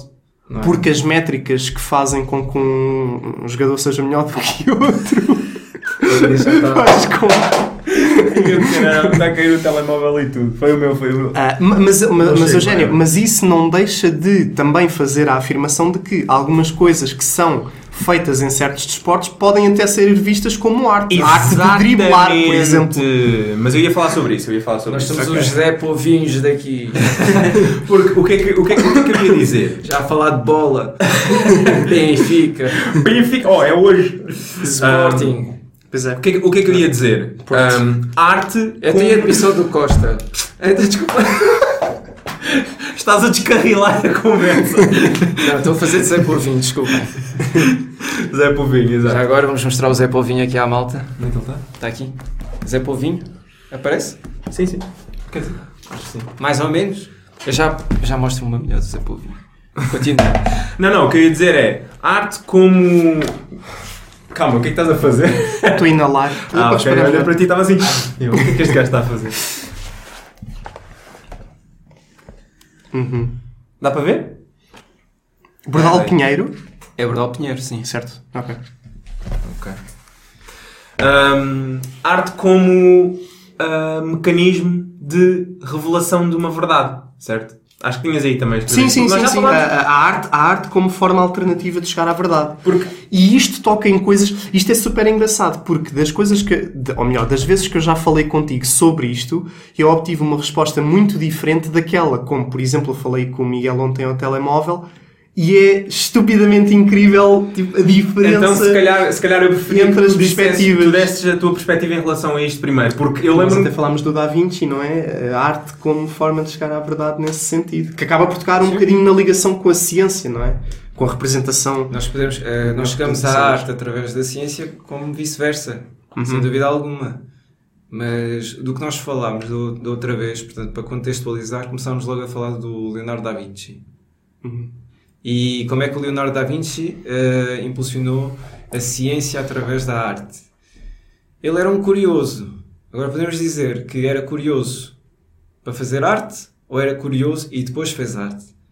Portanto, como vocês sabem, na, pronto, na antiguidade, o clero eh, não estava de acordo com a abertura dos corpos, com dissecações. Estava de acordo com dissecações de outro tipo de, de animais, mas o seu próprio ser humano não é sagrado, é um mecanismo de Deus, ninguém pode abrir. Ninguém pode saber o que é que está por trás. É sagrado. E o da, o da Vinci começou, através de visitas à morgue, por assim dizer, Uhum.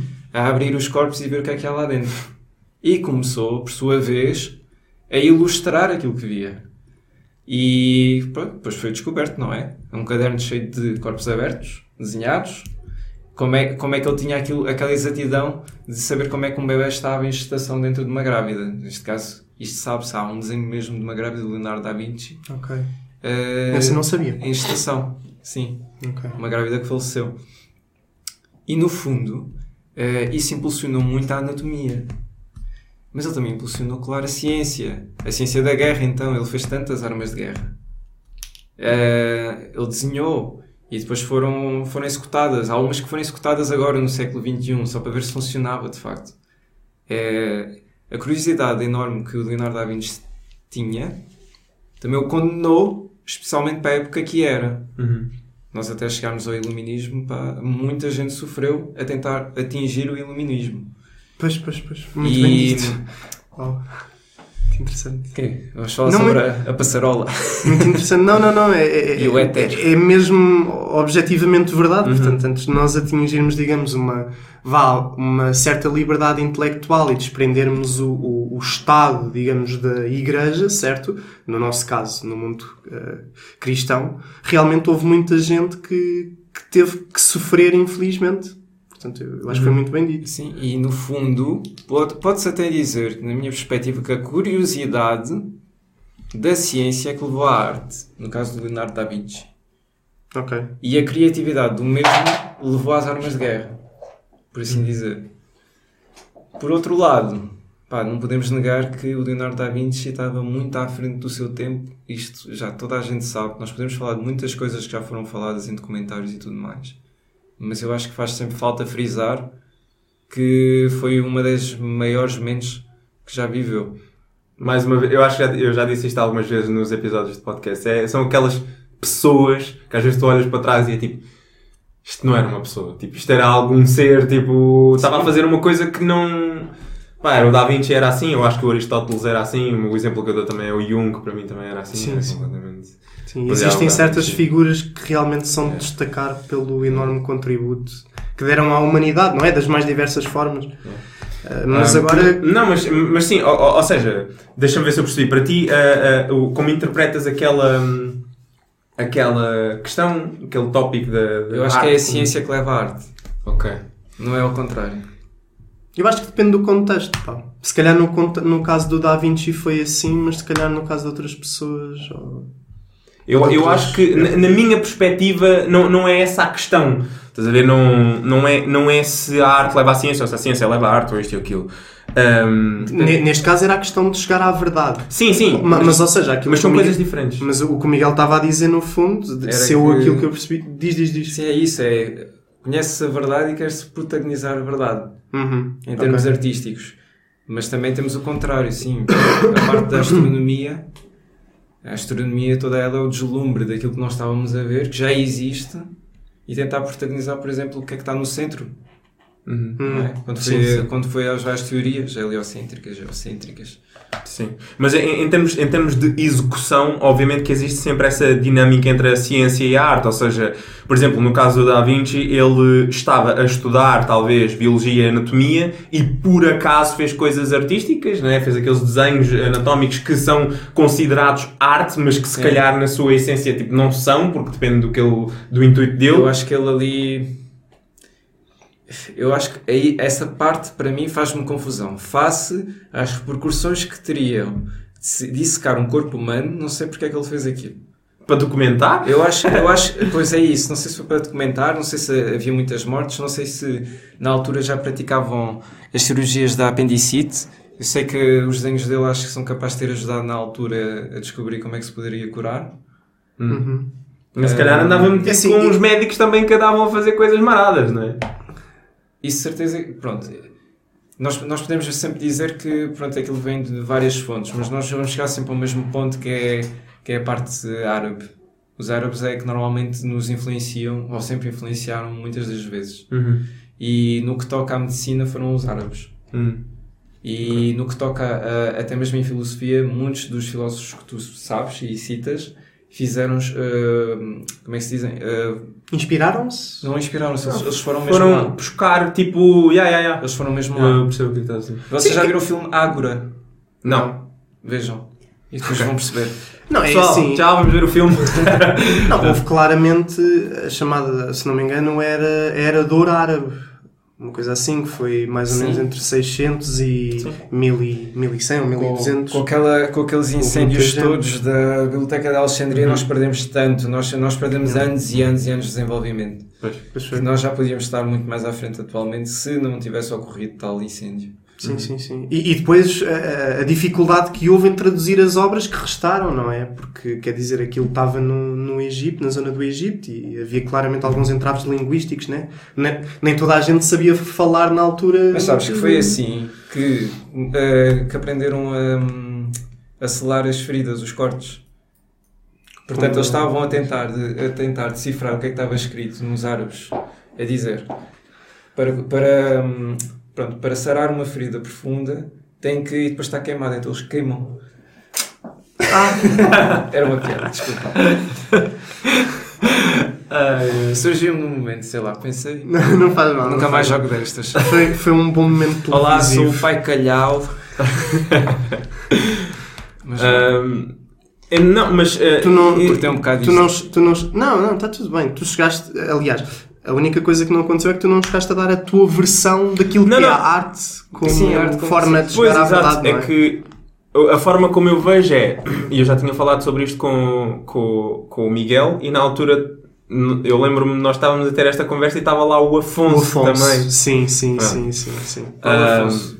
O quê? Qual Afonso? É o onde- Afonso, aquele que estava a discutir comigo naquele dia no grupo, estás a ver? Estás a perceber? Aquele, aquele Olha, teimoso, que se calhar só, é, só não é mais teimoso do que eu. Mas pronto, Ahm, estávamos a ter esta conversa e o que eu estava a dizer é: na minha ótica, existem três maneiras, ah, vá, três maneiras de se chegar à, à verdade. E eu disse isto desta forma, mas se calhar é, é melhor dizer: ah, existem três caminhos para se procurar a verdade. Um deles, que é o mais óbvio, é a ciência. Ou seja, seguimos o método científico, fazemos uh, tudo o que é científico para chegar a um tipo de verdade, certo? E as verdades que nós conseguimos chegar através da, da ciência são um tipo de verdade bastante específico. São verdades empíricas, são verdades que podem ser eh, repetidas e demonstradas. Exato, as pessoas conseguem repetir e, e, obter os mesmos resultados e tudo isso. Depois nós temos as verdades, entre aspas, filosóficas. De umas ideias. Yeah, as verdades filosóficas já, já são subjetivas. Porque não são, eu não consigo um, provar que os meus argumentos filosóficos são verdadeiros ou não. Apesar deles poderem ser. Por exemplo, a existência de Deus é uma questão inerentemente filosófica. Está fora da ciência, pelo menos por enquanto, porque não é falsificável. Eu não diria por enquanto. Pronto, fundamentalmente falando, Pronto. porque se Deus não vive no plano físico, então está a Pronto, exato. Mas nós podemos. A, a, a, existência de Deus ou a não existência de Deus, uma destas coisas tem de ser verdade. Apesar de nós não conseguirmos provar ou não provar, Deus ou existe ou não existe. Portanto, mas se eu não é digo 50-50, não, não, não é 50, não, mas lá está, era o que eu ia São dizer. duas possibilidades. Eu digo que Deus existe, tu dizes que Deus não existe. Um de nós está correto, nós não conseguimos provar, mas dentro da filosofia o que nós conseguimos fazer é argumentar de forma melhor ou pior. E eu tenho muita a mania de dizer, ah, isso é só uma opinião. Ah, mas isso é uma opinião, é uma opinião e é uma opinião. As pessoas normalmente dizem isto, ah, isso é só uma opinião para mandar para o lado, tipo, ah, é para né? descredibilizar. Mas eu digo isto mais no sentido, ok, é uma opinião, porque é uma questão filosófica, justifica a tua opinião. Porque nem todas as opiniões são iguais. Há opiniões melhores do que outras, porque são mais bem fundamentadas. Sim. E dentro da filosofia, é, é, é toda este, esta conversa está dentro da filosofia é uma maneira de se procurar a verdade. Apesar de nós não conseguirmos chegar lá, é uma maneira de se procurar a verdade, tal como temos a maneira de se procurar a verdade através da ciência. Na arte, a arte é outra maneira de se procurar certas verdades que também são subjetivas. Certo? Eu, ao olhar para uma obra, posso ter uma, uma revelação, eu sinto algo, aquilo diz-me algo real que a ti pode não te dizer nada. Uhum. Mas só o facto daquilo ser subjetivo não significa que a revelação ali feita é mais ou menos verdadeira. A noção de que para algo ser verdadeiro precisa de ser. Nós precisamos de conseguir provar e precisa de ser verdadeiro para toda a gente, para mim é uma falsidade. Porque, por exemplo, nós temos que pegar em histórias. Há certas histórias que eu olho para aquilo e no final de um filme, por exemplo, eu posso me emocionar e a ti não ter efeito nenhum. Não, o que está ali a ser dito no filme e o que está a acontecer pode até ser ficção, mas há algo real ali a ser retratado, com o qual eu identifico-me o suficiente para ter uma reação emocional. E a revelação, a, a, a cena fixe tanto da arte como da religião, é que a verdade é revelada de uma maneira que não é preciso nenhuma racionalização. Ao contrário da ciência e ao contrário da filosofia. É algo que simplesmente se manifesta para ti e tu às vezes podes nem conseguir explicar porquê, mas aquilo é aquilo, é real, é. é, é Estás a perceber? Sim, sim, sim. Uh, para mim, uh, a questão toda da arte como, como mecanismo de chegar à verdade ou como processo caminho. de caminho para a verdade é neste sentido. É, tem a ver com, com, com o quão relevante obras de arte são e o que é que nos, e, e o que é que nos revelam filmes, séries, livros, pinturas, seja lá o que for. Às vezes nós deparamos com aquilo e é uma, é uma, uma é quase, um, é quase um espelho, às vezes, é. da, da, nossa yeah. realidade, das e, nossas vivências. E, e pode-se comparar com, com algumas. Eu nunca tive nenhuma experiência religiosa, assim, estás a ver? Mas eu, eu já ouvi pessoas a falarem sobre isso e eu acho que é comparável, estás a ver? São revelações, são coisas que as pessoas tipo é, não conseguem explicar. É tipo... eu, eu, nem imagino a sensação que deve ser entrar num, num túmulo egípcio. E o facto de quem percebe hieroglifos percebe o que é que se está a ser contado uhum. à volta. E epá, eu, eu acho que sim, acho que estás no ponto.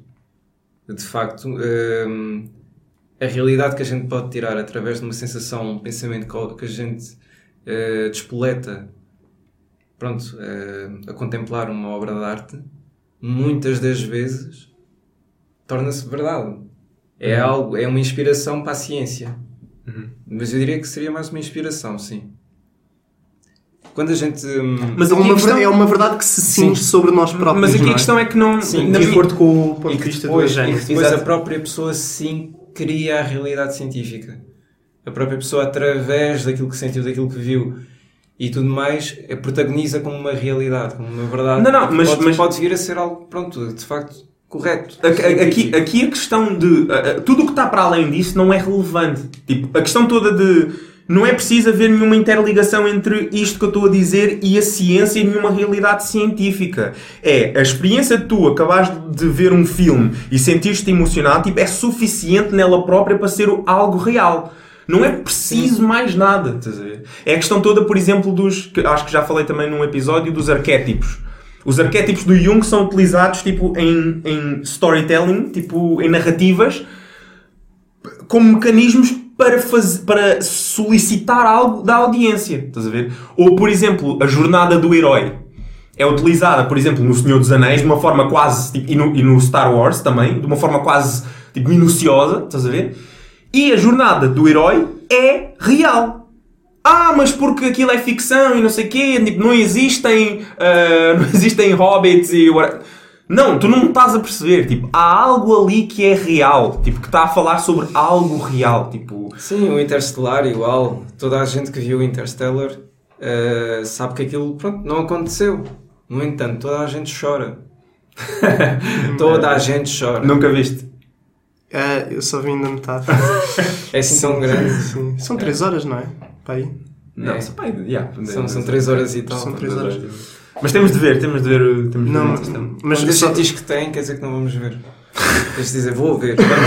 vamos ver, vamos ver. Mas yeah, esse é, eu, o meu, o meu, a minha posição é Sabes, esta. sabes porque é que É- eu concordo também contigo? Também pode ir para o outro lado. A arte é utilizada como propaganda. Ok. E portanto, eh, se de facto algo, nos- algo que nós eh, protagonizamos através de uma peça de arte torna-se a verdade, muitas das vezes a propaganda que utiliza a arte é uma grande ferramenta para a mentira. Ah, é uma- um bom ponto de vista. É excelente, excelente ponto de vista. Mas o, Sim, o que eu ia dizer é, ah, não achas que pode... A minha pergunta mais geral, que eu já estava para te perguntar há bocado também é, qual é que achas que deve ser o papel da arte na sociedade? Eu acho que o papel da arte é fazer-nos sentir aquilo que queremos sentir. Se queremos sentir-nos tristes, vamos à arte triste. Vamos ouvir uma música triste. Vamos ver um filme triste. Que é é o Marley e eu, eu acho que é o filme mais triste de todos, não é? O filme mais triste do mundo é o Eu Brave of the Fireflies. Nunca viste esse filme? Já, já, é o, anime. túmulo, o túmulo dos Pirilampos. Já, dos Mas para mim o mais, o mais triste acho que é o Hachiko. Esse nunca vi. É, pá, é mesmo triste. Chorei baba e rei, não consigo ver outra vez.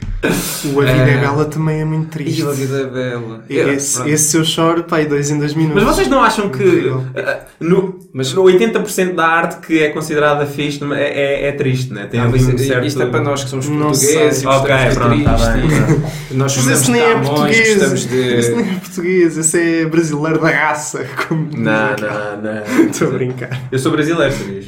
Não, Pronto, agora passas a saber. por acaso, eh, nós não sabíamos e eu achava que eras só português. Só português.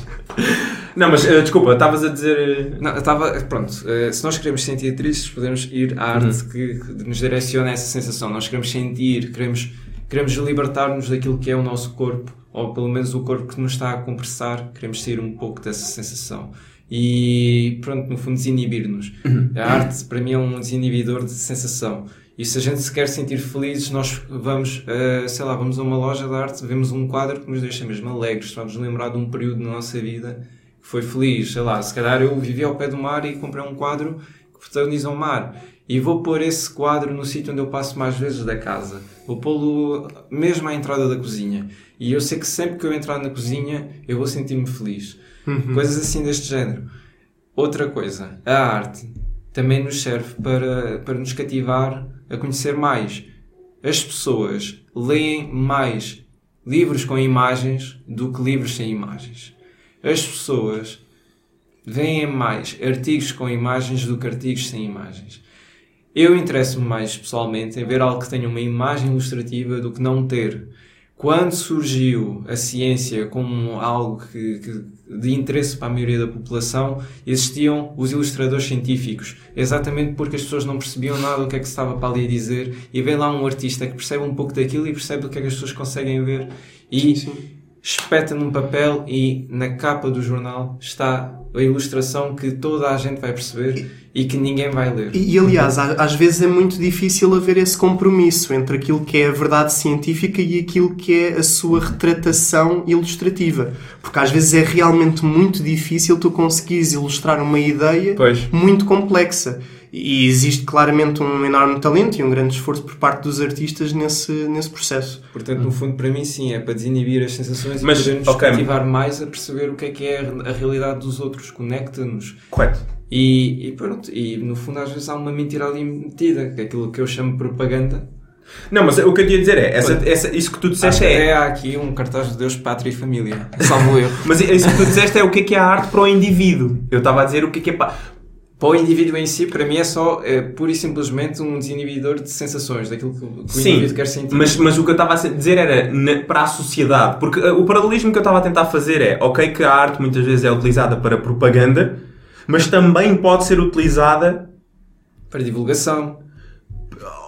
Ou, se- ou seja, nós podemos utilizar a palavra propaganda à mesma, pode ser utilizada para propaganda negativa como pode ser utilizada para propaganda positiva. propaganda normalmente tem uma conotação negativa. Tem uma conotação negativa, mas eu posso, a minha propaganda pode ser tipo a verdade, estás a ver?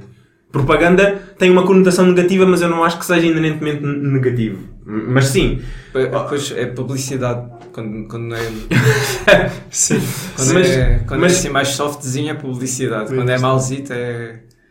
Propaganda. Quando estamos na Rússia é propaganda. Quando queres, quando queres não, não, quando queres, vender, quando queres vender produtos é publicidade, quando queres vender ideias é propaganda. Pois. Ahm, mas, mas aqui a questão é, por exemplo, no Renascimento, a arte era utilizada como propaganda, certo? Ahm, isto é uma coisa que eu comento com o meu irmão e com o André, também muitas vezes, que é... Propaganda religiosa? Não, não. Os, os, as tu falaste agora em publicidade. As publicidades, hoje em dia, pá, comparam-se à, à propaganda religiosa que se fazia antigamente. E aqui a questão é, qual é que é a melhor? Porque eu genuinamente preferia viver numa sociedade que tem propaganda religiosa, porque pelo menos aquilo era bonito.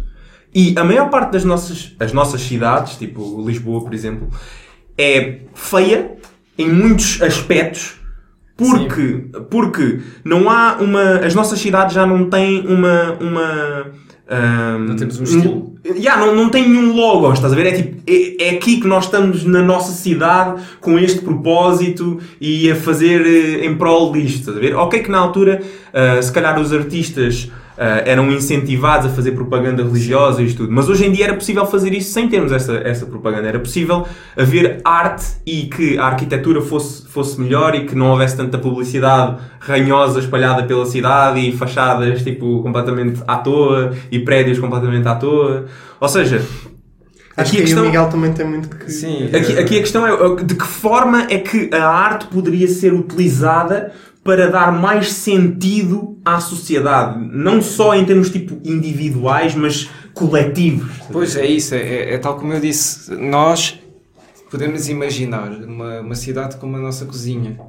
E se nós entramos numa cidade e não temos nada bonito à entrada, portanto, nós até nós temos o comum de ter as rotundas, as rotundas da entrada das cidades normalmente têm uma escultura bonita.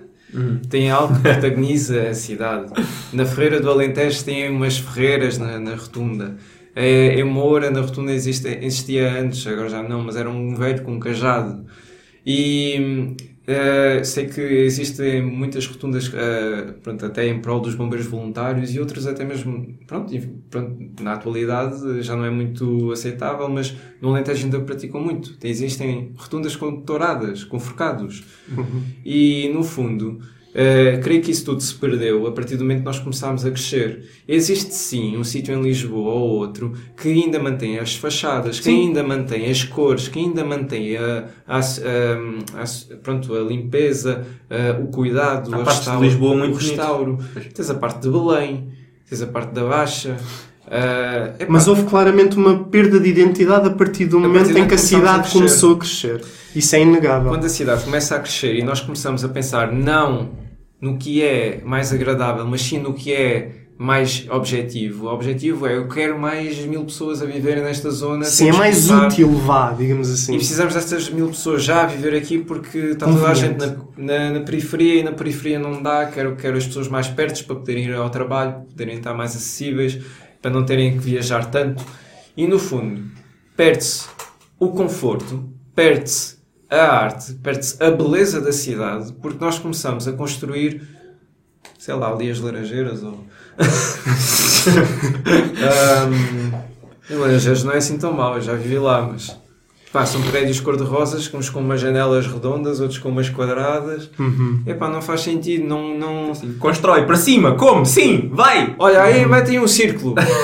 só, só porque somos artistas. Só para ter Ou seja, tu, tu, achas, tu achas que, hum, digamos, os Parece- vários edifícios, mesmo falando de habitações, deviam estar um pouco mais em uníssono entre elas? Ou seja, claramente haver uma, digamos, uma identidade ou uma união do estilo da própria Não cidade. tem, não tem que ser assim, mas por exemplo, olha, vai, vai, vais a Cascais, tens muitas vivendas Sim, que não, yeah. tão, não são, quase nenhuma é igual. Uhum. Quase nenhuma é igual, não tem que ser.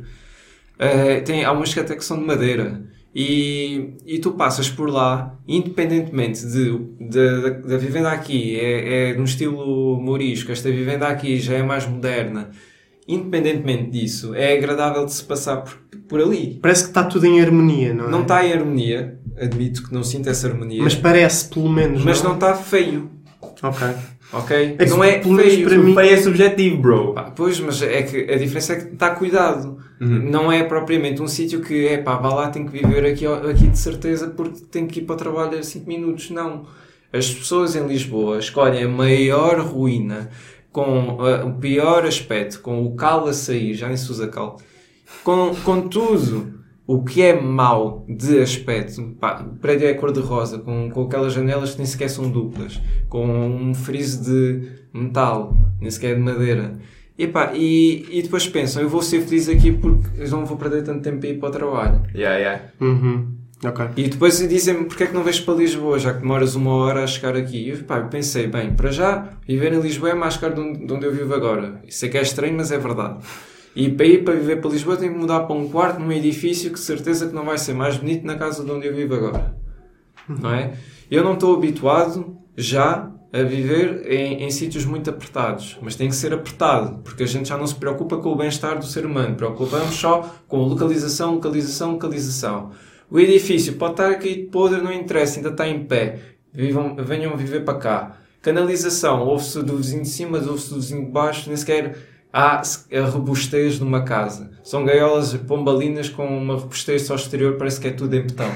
Epá, e no fundo, nós olhamos para esta mancha gráfica que é, e podes até olhar agora para fora, por esta janela, e não vês nada que te agrade. Não, mas é, é exatamente, exatamente isso. Ponto. On point. Yeah? E depois, vão visitar aldeias no Alentejo, ou aldeias no Norte, ou mesmo no Sul, e começam, e toda a gente diz, isto é bonito, bonito, bonito. Mas É uma lufada de ar fresco, não é? E depois saem dali felizes, saem dali com agradáveis, porque exatamente o nosso ambiente à volta condiciona o nosso bem-estar. Claro. Se nós entramos numa cozinha toda suja, com, com pratos a empilhar até ao teto, e ainda por cima nem sequer temos a moldura à porta bonita que a gente gosta, pá, claro que vamos ficar tristes. Mas, mas, mas isto, isto é basicamente a retratação da já relativamente velha dicotomia entre a cidade e o campo. A forma como o campo e a cidade estão moldadas, mesmo em, em termos arquitetónicos, influencia diretamente o bem-estar. Porque é mais ou menos isto, isto é Não, não, verdade. É não mais- concordaste com não, não, não, não, Isso não, é mas calma. É, é, nós, nós perdemos muito desde a Babilónia. já, inseri. Não, mas eu estou a dizer mais ou menos porque, por exemplo, na altura do Renascimento, tipo, as coisas tinham uma harmonia que hoje em dia já não temos. Mas não é isso, mas, mas eu estou a falar um agora. investimento. As pessoas Sim. investiam mesmo. Claro. Hoje, hoje o investimento é, é- vamos res- restaurar uma casa. No máximo mantém a fachada porque é obrigatório, porque é uma zona histórica de Lisboa. E, e depois, lá dentro e tudo mais, tu olhas para dentro das casas, são paredes brancas, não existe relevo, não existe um, um- uma coluna sequer. As colunas sempre foram algo que foram utilizadas sempre ao longo da história. Uhum. Até Não existe detalhe Existe um minúcia, detalhe. né? É, é, Colunas gregas, romanas, o que for, existem. O templo de Diana ainda está em pé. Portanto, usem colunas. O que não está em pé são estes edifícios que estão quase a cair e a gente continua a achar que é, é um bom sítio para viver, que estamos no centro.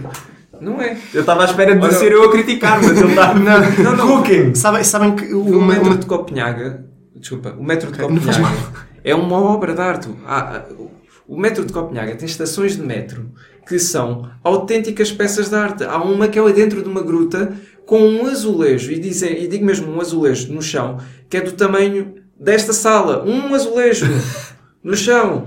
E estamos a falar, de, pá, maravilhas de arte. Depois, depois envio-vos umas imagens para verem. E nós vamos entrar no metro aqui, vamos para a Praça de Espanha, certo? Estamos de todo lado menos em Espanha. Entras ali de baixo, estás no submundo. Nem havia luz até há dois anos atrás. Não, Miguel, mas tens que admitir que algumas estações do metro de Lisboa são bonitas. Que é São- só são da linha vermelha, que investiram muito e que depois é, é perigosa, portanto ninguém vai andar ali de propósito. Algumas, É algumas da linha azul também são, são bonitas para mim, mas lá Olha, está, para isto mim é a estação mais bonita, que é a mais engraçada, é a das Olaias. E Não- Eu já não sei qual. depois ninguém, ninguém sai nas, ole, nas Olaias. É aquela Se que fosse as Chelas aquelas... comprar. Chelas, Estou a estação de Chelas é feia, não, não conta. Não, não, não, não. Olha, olha, a estação que é mais utilizada diariamente, Cais de Sodré, é a coisa mais horrível que eu já vi. Eu tenho que ir para o Cais de Sodré todos os dias e voltar. E, ainda por cima, o mais engraçado, tem um azulejo bonito, é um desenho de um coelho a correr com uma, com, com uma coisa que se escreve. Estou atrasado de... porque não cabe o O, nem pensaram nisso. Estou atrasado. Se calhar já estavam, se, ca- se calhar já estavam a ter em, em- mente os o pronomes O- neutros. O Não O sei. é a pena que têm por nós. Oh. A gente vai-se embora. Pá, o O vai para o trabalho. O O está para casa. Não, mas eu, cansado. por exemplo, eu estava a pensar, ah, o metro, Smart. a estação de Picoas é relativamente bonita porque vai se inspirar precisamente ao metro de Paris. Ah, a estação do parque também acho que, é, acho que é bastante interessante porque é mesmo uma paragem tipo, típica lisboeta, não é? Tem ali muita simbologia lisboeta. Sim, mas sim, de uma maneira, yeah, mas de uma maneira geral, horrível. realmente não acho que o metro Yeah, de Lisboa espe- seja especialmente bonito. Ah. eu, eu acho que, eh, até porque já deve estar na hora de... nada. As, as estações de, de comboio são estéreis. se as de metro já são más, então as de comboio nem se. Nem, E depois o pessoal diga, é? fica a pensar: Portugal está um país envelhecido, não se quer é reproduzir num sítio tão feio. A verdade é esta. Vamos. Não, mas, mas ouve, calma, só para só para só para fechar eh, um bocado este, este tópico, que é. Certo. É bem interessante tu estás a falar Vamos disso todos embora, de uma, forma tão, de uma forma tão entusiasmada, porque essa é a perspectiva que eu, que eu tento defender sempre. Que é, ainda no outro dia nós estávamos a passar, estava a passar com uns amigos ali em frente ao arco ah, lá do, pronto, Triunfo. do, do Terreiro de Passo. Sim. Ah, e eu disse: Ah, isto é, isto, é, hum, isto é muito bonito, já não se fazem coisas assim. E pronto, eu na altura comecei a exagerar um bocado, mas eles questionaram um pouco a minha afirmação, estás a ver? É tipo, ah, mas tipo, porquê que devemos fazer uma coisa assim? Tipo, gasta-se bué de dinheiro e depois isto não serve para nada. Eles disseram uma coisa desse género. Eles, eles, eles de certeza que agora vão dizer que não disseram exatamente isso e eles Sim. podem, podem vir aqui E você, contestar. vocês vivem onde? Numa caixinha de cartão? Que é Não, não, precisa- mas, esse, mas esse é que é ser. É tipo, o meu argumento não é que se deva gastar dinheiros exorbitantes com coisas tipo desnecessárias assim a torto e a direito. O meu argumento é que era possível gastar mais dinheiro a embelezar mais as coisas e não ter uma perspectiva única e exclusivamente utilitarista. Exatamente. E mesmo tendo uma perspectiva única e exclusivamente utilitarista, a felicidade e, a e o bem-estar das pessoas depende muito da beleza, beleza estética mesmo, Sim. do lugar onde elas estão e, e- e- do, do ambiente que está à volta delas. Pois, daí, daí, pronto, há bocado estava a brincar mesmo, mas vou trazer o assunto a sério. Os Jardins Suspensos da Babilónia. Quando foi criado este, pronto, esta cidade? Temos aqui a Temos imagem. aqui a imagem. Uhum. É uma imagem ilustrativa. Ainda existem as ruínas, lá para o sul do Irão, salvo erro. Sim, Sim, essa o é território entrada- que depois a foi a Pérsia Babilónia. e depois foi para o Irão. Exato. Ahm, quando foi criada esta cidade, foi uma cidade com utilidade. Qual é que era a utilidade? As pessoas precisam de comer, as pessoas precisam de ter água para sobreviver e precisam da agricultura, precisam então da pecuária, precisam também de um espaço para estar, precis- precisam também de espaços agradáveis para passear, inclusive até nos jogos atuais, tipo por exemplo o Game of Empire, para a população ter mais produtividade tinham que fazer jardins, pôr jardins no jogo. Isto é, isto é, é, é incondicional. Nós precisamos de um espaço aberto que, que nos direciona a nossa natureza humana para vivermos bem, em harmonia. E também, pá, com tudo aquilo que precisamos. Quando a gente diz que se calhar não precisamos das orna- ornamentações que existem no Arco do, do Triunfo, se calhar não precisamos dessas ornamentações todas, mas precisamos de, de olhar para ali e ver algo bonito. Se eu tiver a olhar para ali, em vez de estar o Arco do Triunfo, está um retângulo de betão e um relógio, também, até porque aquilo era para ver, para ver as horas, um relógio digital, eu vou começar a, a- a ter ansiedade se a minha cidade for toda assim. Exato. Parece que estou no Maze Runner, Runner ou assim, não sei, aquele filme da treta que eu não gostei. Ah, e depois começamos a olhar para, os- para o passado e achávamos que nós na altura se calhar já tínhamos a resposta, que era a Babilónia. Os jardins suspensos da Babilónia tinham a nossa, tudo aquilo que precisávamos. Tínhamos, o, tínhamos os canais de água, tínhamos a agricultura que podia, podia muito bem servir de jardim, tínhamos a pecuária e tínhamos tudo em escadinha. Ou seja, por si só, estava pensado para que escoesse, es- pronto, escorresse a água toda por todos os jardins.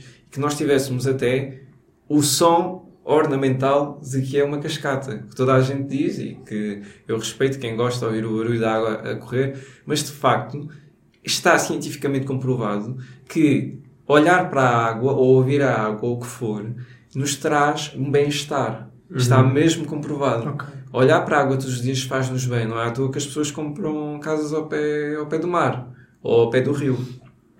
A água é a vida. E nós sabemos isso intrinsecamente. Não precisamos de estudar o ciclo da água para saber, nem beber um copo de água todos os dias. E no fundo é muito triste que nós viemos de um. Tivemos a Babilónia e agora temos, sei lá, temos ali o intendente. ou- Sim, sim, sim, estou a perceber, estou a perceber. e a gente acha que nós somos muito avançados. porque Não, é isso, é isso, exatamente. Exatamente, concordo. Eu vivi no concordo plenamente. intendente, eu estou a dizer sítios onde eu vivi, eu sei como é que é. Uhum. Achas, achas, que as, achas que as pessoas têm uma certa vergonha de reconhecer que o passado, por mais coisas negativas que possa ter tido e coisas características do seu tempo, não teve coisas realmente melhores do que agora? Achas que as pessoas têm uma certa vergonha em admitir? Eu tenho vergonha de acharem que só porque agora vivem até aos 100 anos, que alguém há, há, há uns anos atrás que vivia só até aos 40, que vivia numa cidade lindíssima, que comia sempre bem, que respirava ar puro, que estava em, eh, estava em harmonia com a natureza, que estava mais triste que eles. Pá, ele teve 40 anos de felicidade, nós temos 90 de tristeza. Uhum. Para que é que serve? Exato. E a gente já nem se pergunta onde é que nós queremos estar. Nós conformamos-nos. Uhum. Por exemplo, É assim, eu acho, que, é- é- eu acho que essa é uma visão demasiado pessimista. É um bocadinho pessimista, mas por exemplo, onde é que há trabalho? Nas grandes cidades. Há trabalho nas grandes cidades porque não existe uma aposta política de descentralizar o país. Porque Exato. se houvessem políticas Como há... por exemplo em Espanha. Em Espanha existe muita descentralização, também não fosse aquilo uma união de condados ou assim, não. mas, mas, mas É, realmente. o condado de acho- não está incluído. Está mais ou menos. Se fores lá à Espanha e disseres que és português, ah, sim, naquela província um bocadinho mais pobre. Não, estou a Sim, brincar. mas. Uh, o que é que queres dizer? Ah, Estava só a dizer que, de facto, a descentralização é, é algo que nós precisávamos. Mas nós conformamos um pouco àquilo que há de oferta. E a oferta é mais aqui. Uhum. Porque se houvesse mais oferta, ah, sei lá, em Moura, eu se calhar voltava para Moura. Se houvesse mais oferta em Évora, eu ia para Évora. Mas eu vou à procura de emprego e encontro sempre duas cidades lá. Lisboa, Porto. Lisboa, Porto. Uhum. Pois, Até pois. se fosse em Braga, Braga é bada fixe. Sim, mas Porto também não é assim tão mal. Mas, Mas não. Sim, É- sim. é- Não, e Lisboa tem partes, tem partes fixes também, mas. mas ninguém vai viver nas partes fixes. Nem os próprios Exato, portugueses vivem exato, nas exato, partes exato, fixes. exato. O, a Só quem pode pagar para a parte dizer- fixe é é que vai viver para a parte fixe. Yeah. Nós começamos a vender as coisas para, para troco dos tons e toda a gente pode vir para cá viver porque quer. E Uhum. toda a gente que vem para cá viver, claro que vai pagar para um sítio onde quer estar bem, Pois. onde está bonito. E os portugueses que não têm esse poder de compra, conformam-se e ficam nas zonas pobres, ou nas zonas menos cuidadas, ou nas zonas onde não têm maiores oportunidades para, para, para ir dar um passeio à rua e ver uma árvore sequer. Uhum. Estou a perceber. Pois. Só, só, até porque nós já nos estamos a afastar um bocadinho do tópico. Claro que veio a, a- a propósito, pela questão da, da, da arte, enfim, para nos fazer sentir bem em sociedade. Quero um Mas- cigarro, pá. Sim, sim. Ah, pois é. Mas eh, só mesmo para terminar, só, me- isto. Não. Certo. Então, só mesmo para, para terminar o episódio, hum, eu gostaria de saber qual é que é a, a tua opinião sobre a inteligência artificial no mundo artístico. Só mesmo para fechar aqui o Ei, episódio. mas isso, ei, isto podia ser um episódio inteiro sobre isso. Mas mano. palavrinhas, não? Mas palavrinhas. Podes ver as tuas palavrinhas, favor, mas olha, contra o- eu, eu, eu, por- eu por mim votava em termos um episódio só sobre isso a falar, mas Eu pode só está a perguntar a favor e contra. Ok, favor, favor ou contra? Não pronuncio. É. Ok. Vão pronunciar. É. Vão pronunciar. Pá, é assim, claramente que ninguém gosta que uma máquina tire o seu trabalho. Uhum. Ok? Certo. E, e no fundo, muitos artistas, pá, muitos artistas não concordam com o facto da inteligência artificial de facto produzir arte. Uhum. A inteligência artificial não é saúde. Desculpa. Pronto. E hum, a, a inteligência artificial não cria nada, ok? É determinista. Ainda é determinista. Certo.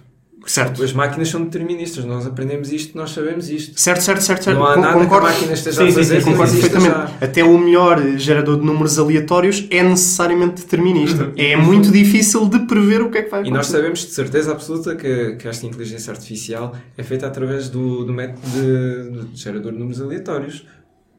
Quase certeza absoluta. É, eu não assim, pesquisei. eu não, eu não sei. Não pesquisaste também. É, é provável. Mas é muito provável seja muito caro. Que vai buscar a um sítio, vai buscar a outro, vai buscar a outro e monta a imagem.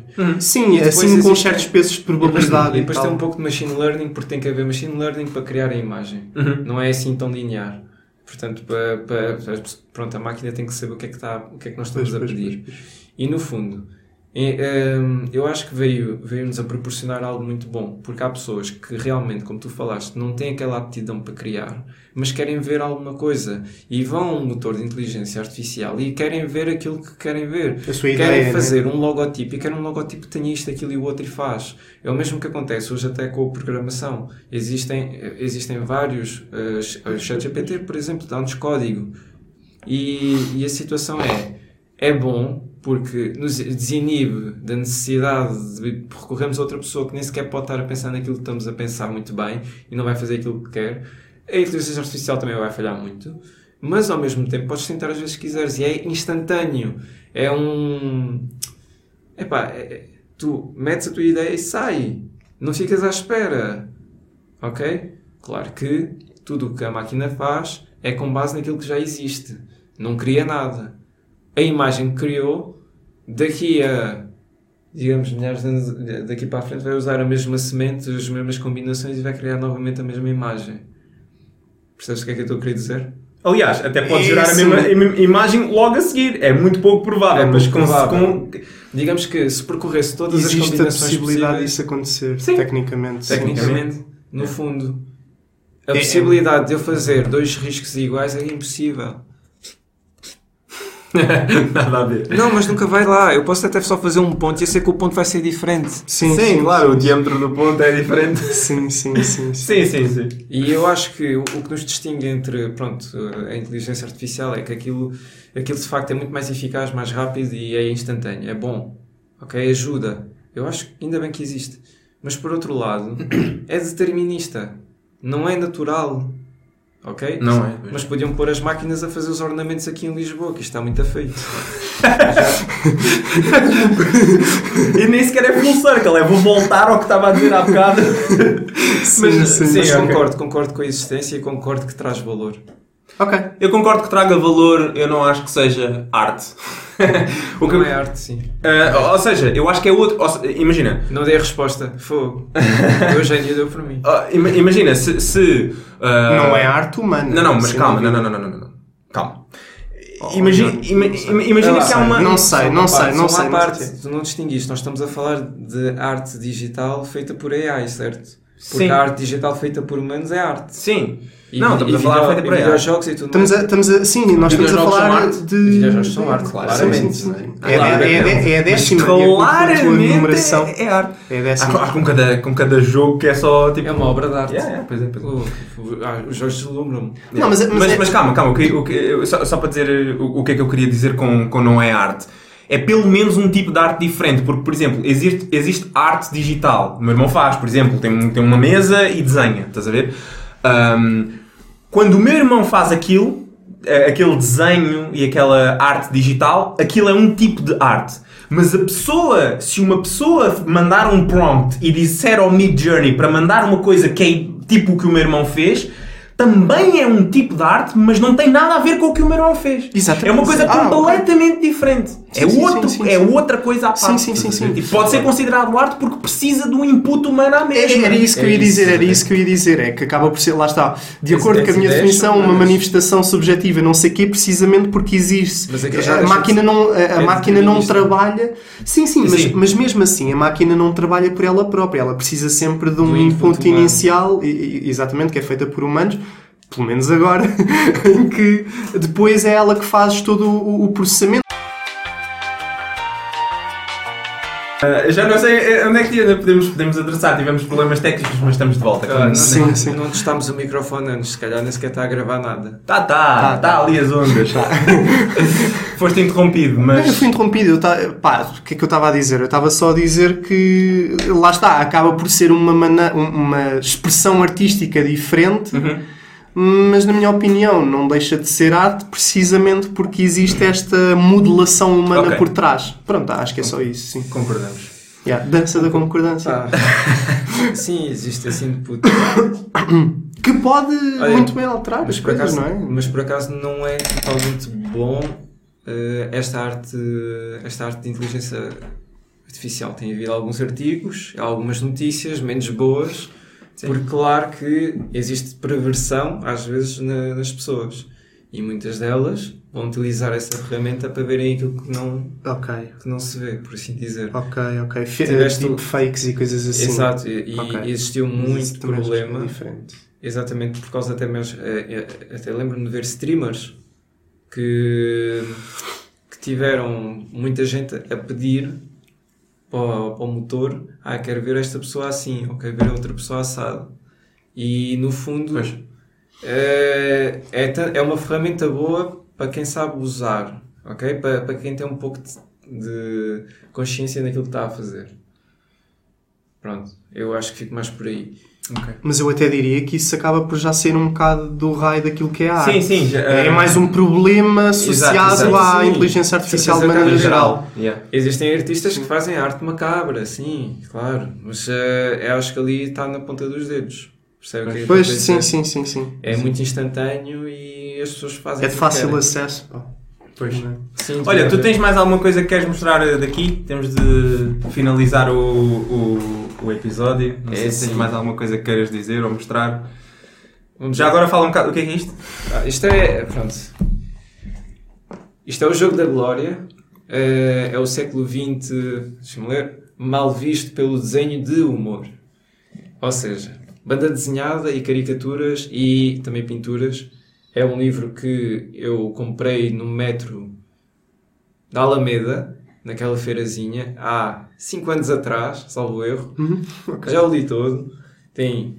eh, no fundo, conta a história toda, pronto, em termos humorísticos, do que é que se passou no século XX. Existe aqui. eh, aqui muito Salazar, infelizmente, mas felizmente é para gozar, não é prol. Não é propaganda. não é propagando. E existe também até, oh, para falar disso, até está aqui uma caricatura do Gorbachev que é das minhas favoritas. Como vocês sabem, o Gorbachev foi, hum, esteve no poder quando foi aquela, aquele acidente de Chernobyl. Aqui. Uhum. sim, sim. Eh, eu creio que está para aqui. Ele foi o último líder da União Soviética, não Sim, foi? pois foi. Ele mandou aquilo tudo abaixo e ainda bem. Não da melhor forma, não é? Portanto, nós não podemos fazer propaganda e acreditar na propaganda que vai sempre correr bem. E no caso deles não correu. Para quem viu eh, aquela peça de arte espetacular que foi Chernobyl, a minissérie. Também, pronto, vai perceber que a propaganda, que é a difamação eh, da verdade, não correu bem, porque eles mentiam sobre o facto daquele reator nunca poderia explodir, depois explodiu. Uhum. E depois continuaram a mentir depois. E continuaram a Durante mentir e depois. E o que eu queria encontrar, e devia ter marcado a página, era a caricatura do Gorbachev. Não, e eu agora, entretanto, lembrei-me que o Gorbachev não foi o último, foi o penúltimo. O último foi o Nikita. Nikita qualquer coisa. Desculpa, Então, isto é não- só um não, à parte. Não era esse que estava. Tu se calhar. Não é o Khrushchev que. Como é que é? Nikita? Gorbachev? Não, o Nikita. Nikita... Não era o Nikita que estava no, no poder nessa altura? Não, eu acho que o Nikita foi depois em 92, ou o que é que foi, quando acabou com a União Soviética. Tipo, eu posso estar completamente enganado, isto são só vozes da minha cabeça. mas, eh, ma- mas, eh, portanto, Chernobyl é a década de 80, disso, eh, portanto, a dissolvência, não é? É assim que se diz, da União Soviética decorre na, alguns na década de 90, com o Nikita qualquer coisa. Foi o Marcelo resolveu. Não é Khrushchev o nome dele? Nikita. Kru, É, ca- é capaz, é capaz. Está aqui o Mário Soares também. Uhum. Olha aí aqui o Mário Soares. Khrushchev. Mário faz. Ahm, não estás a encontrar o Não bacana? tenho encontrado, mas já mostrei o Mário Soares, se estiverem satisfeitos com ele. Para mim tudo bem. Mas trouxeste este, isto em específico porque tu gostas muito deste livro, é? É pá, sim, e no fundo é, é uma boa representação. Nós não falámos assim tanto da, da arte portuguesa. Nós fizemos algumas referências ao Zé Povinho, porque somos um bocado como ele. Somos todos um bocadinho como ele. Olha, espera aí, posso? Sim, sim, Ele que Ah, nos representa, não é? toda a gente conhece, né? claro. Yeah. Arrumado a negreiros, não é? É, não é? É. Este é o-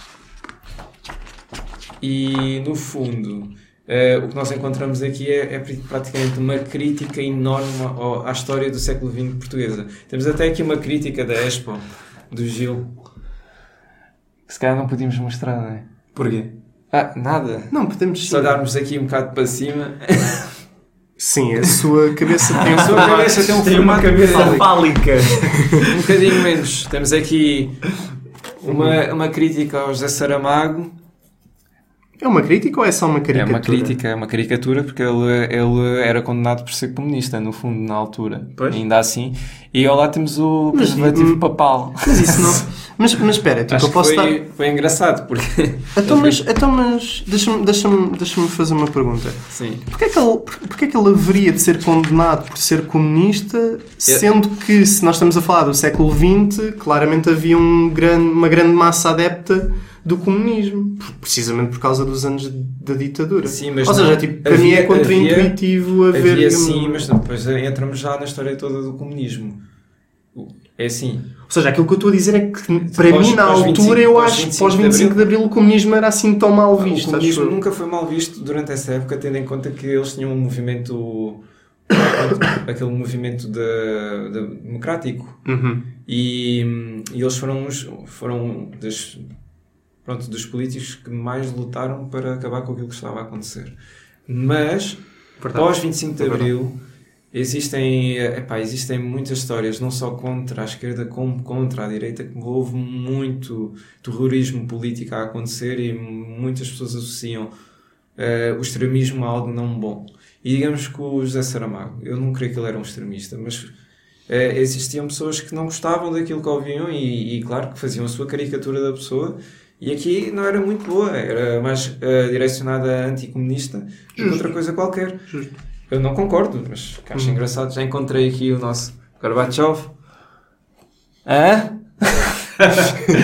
É a tua favorita. É a minha favorita. Está, está espetacular. Ele tinha uma mancha de nascença Mas na é. testa. Entretanto, eu estive a ver E tens razão. aqui é o mundo. O, o Gorbachev era o que estava no poder na altura quando foi a cena do Chernobyl, depois o último foi o Khrushchev, acho eu. Nikita Khrushchev. Bem, Na ah, acho, cabeça que acho, estava certo. acho que já falámos o suficiente. Ah, se depois houver mais para falar, has de voltar. Gostaste? Foi uma boa experiência. Uma, uma experiência interessante. Assim, metem-me num momento em que dizer que sim, não é? Não, mas nós, Eu gostei de te ouvir. Eu nós não chegámos a perguntar aquilo que nós perguntámos à Joana e ao Ricardo, que é, é a primeira vez que tu estás assim neste contexto. Tipo, que está a ser filmado Yeah. e que vai estar na internet e não sei o quê, à frente de uma câmera e tal. Já me arrependi. Não, mas tu pareceste Ele ter mais uma vontade. Tu Porque se calhar esqueceu-se de que É. de facto estava a ser gravado. Não, mas ele desde o início estava mais, muito mais com a vontade, tipo, incrível. É assim. Gostei, muito obrigado. Pronto, ok. Bora fumar um cigarro. Bora, pessoal, obrigado por terem ouvido até agora e até à próxima. Tchau, tchau. Tchauzinho.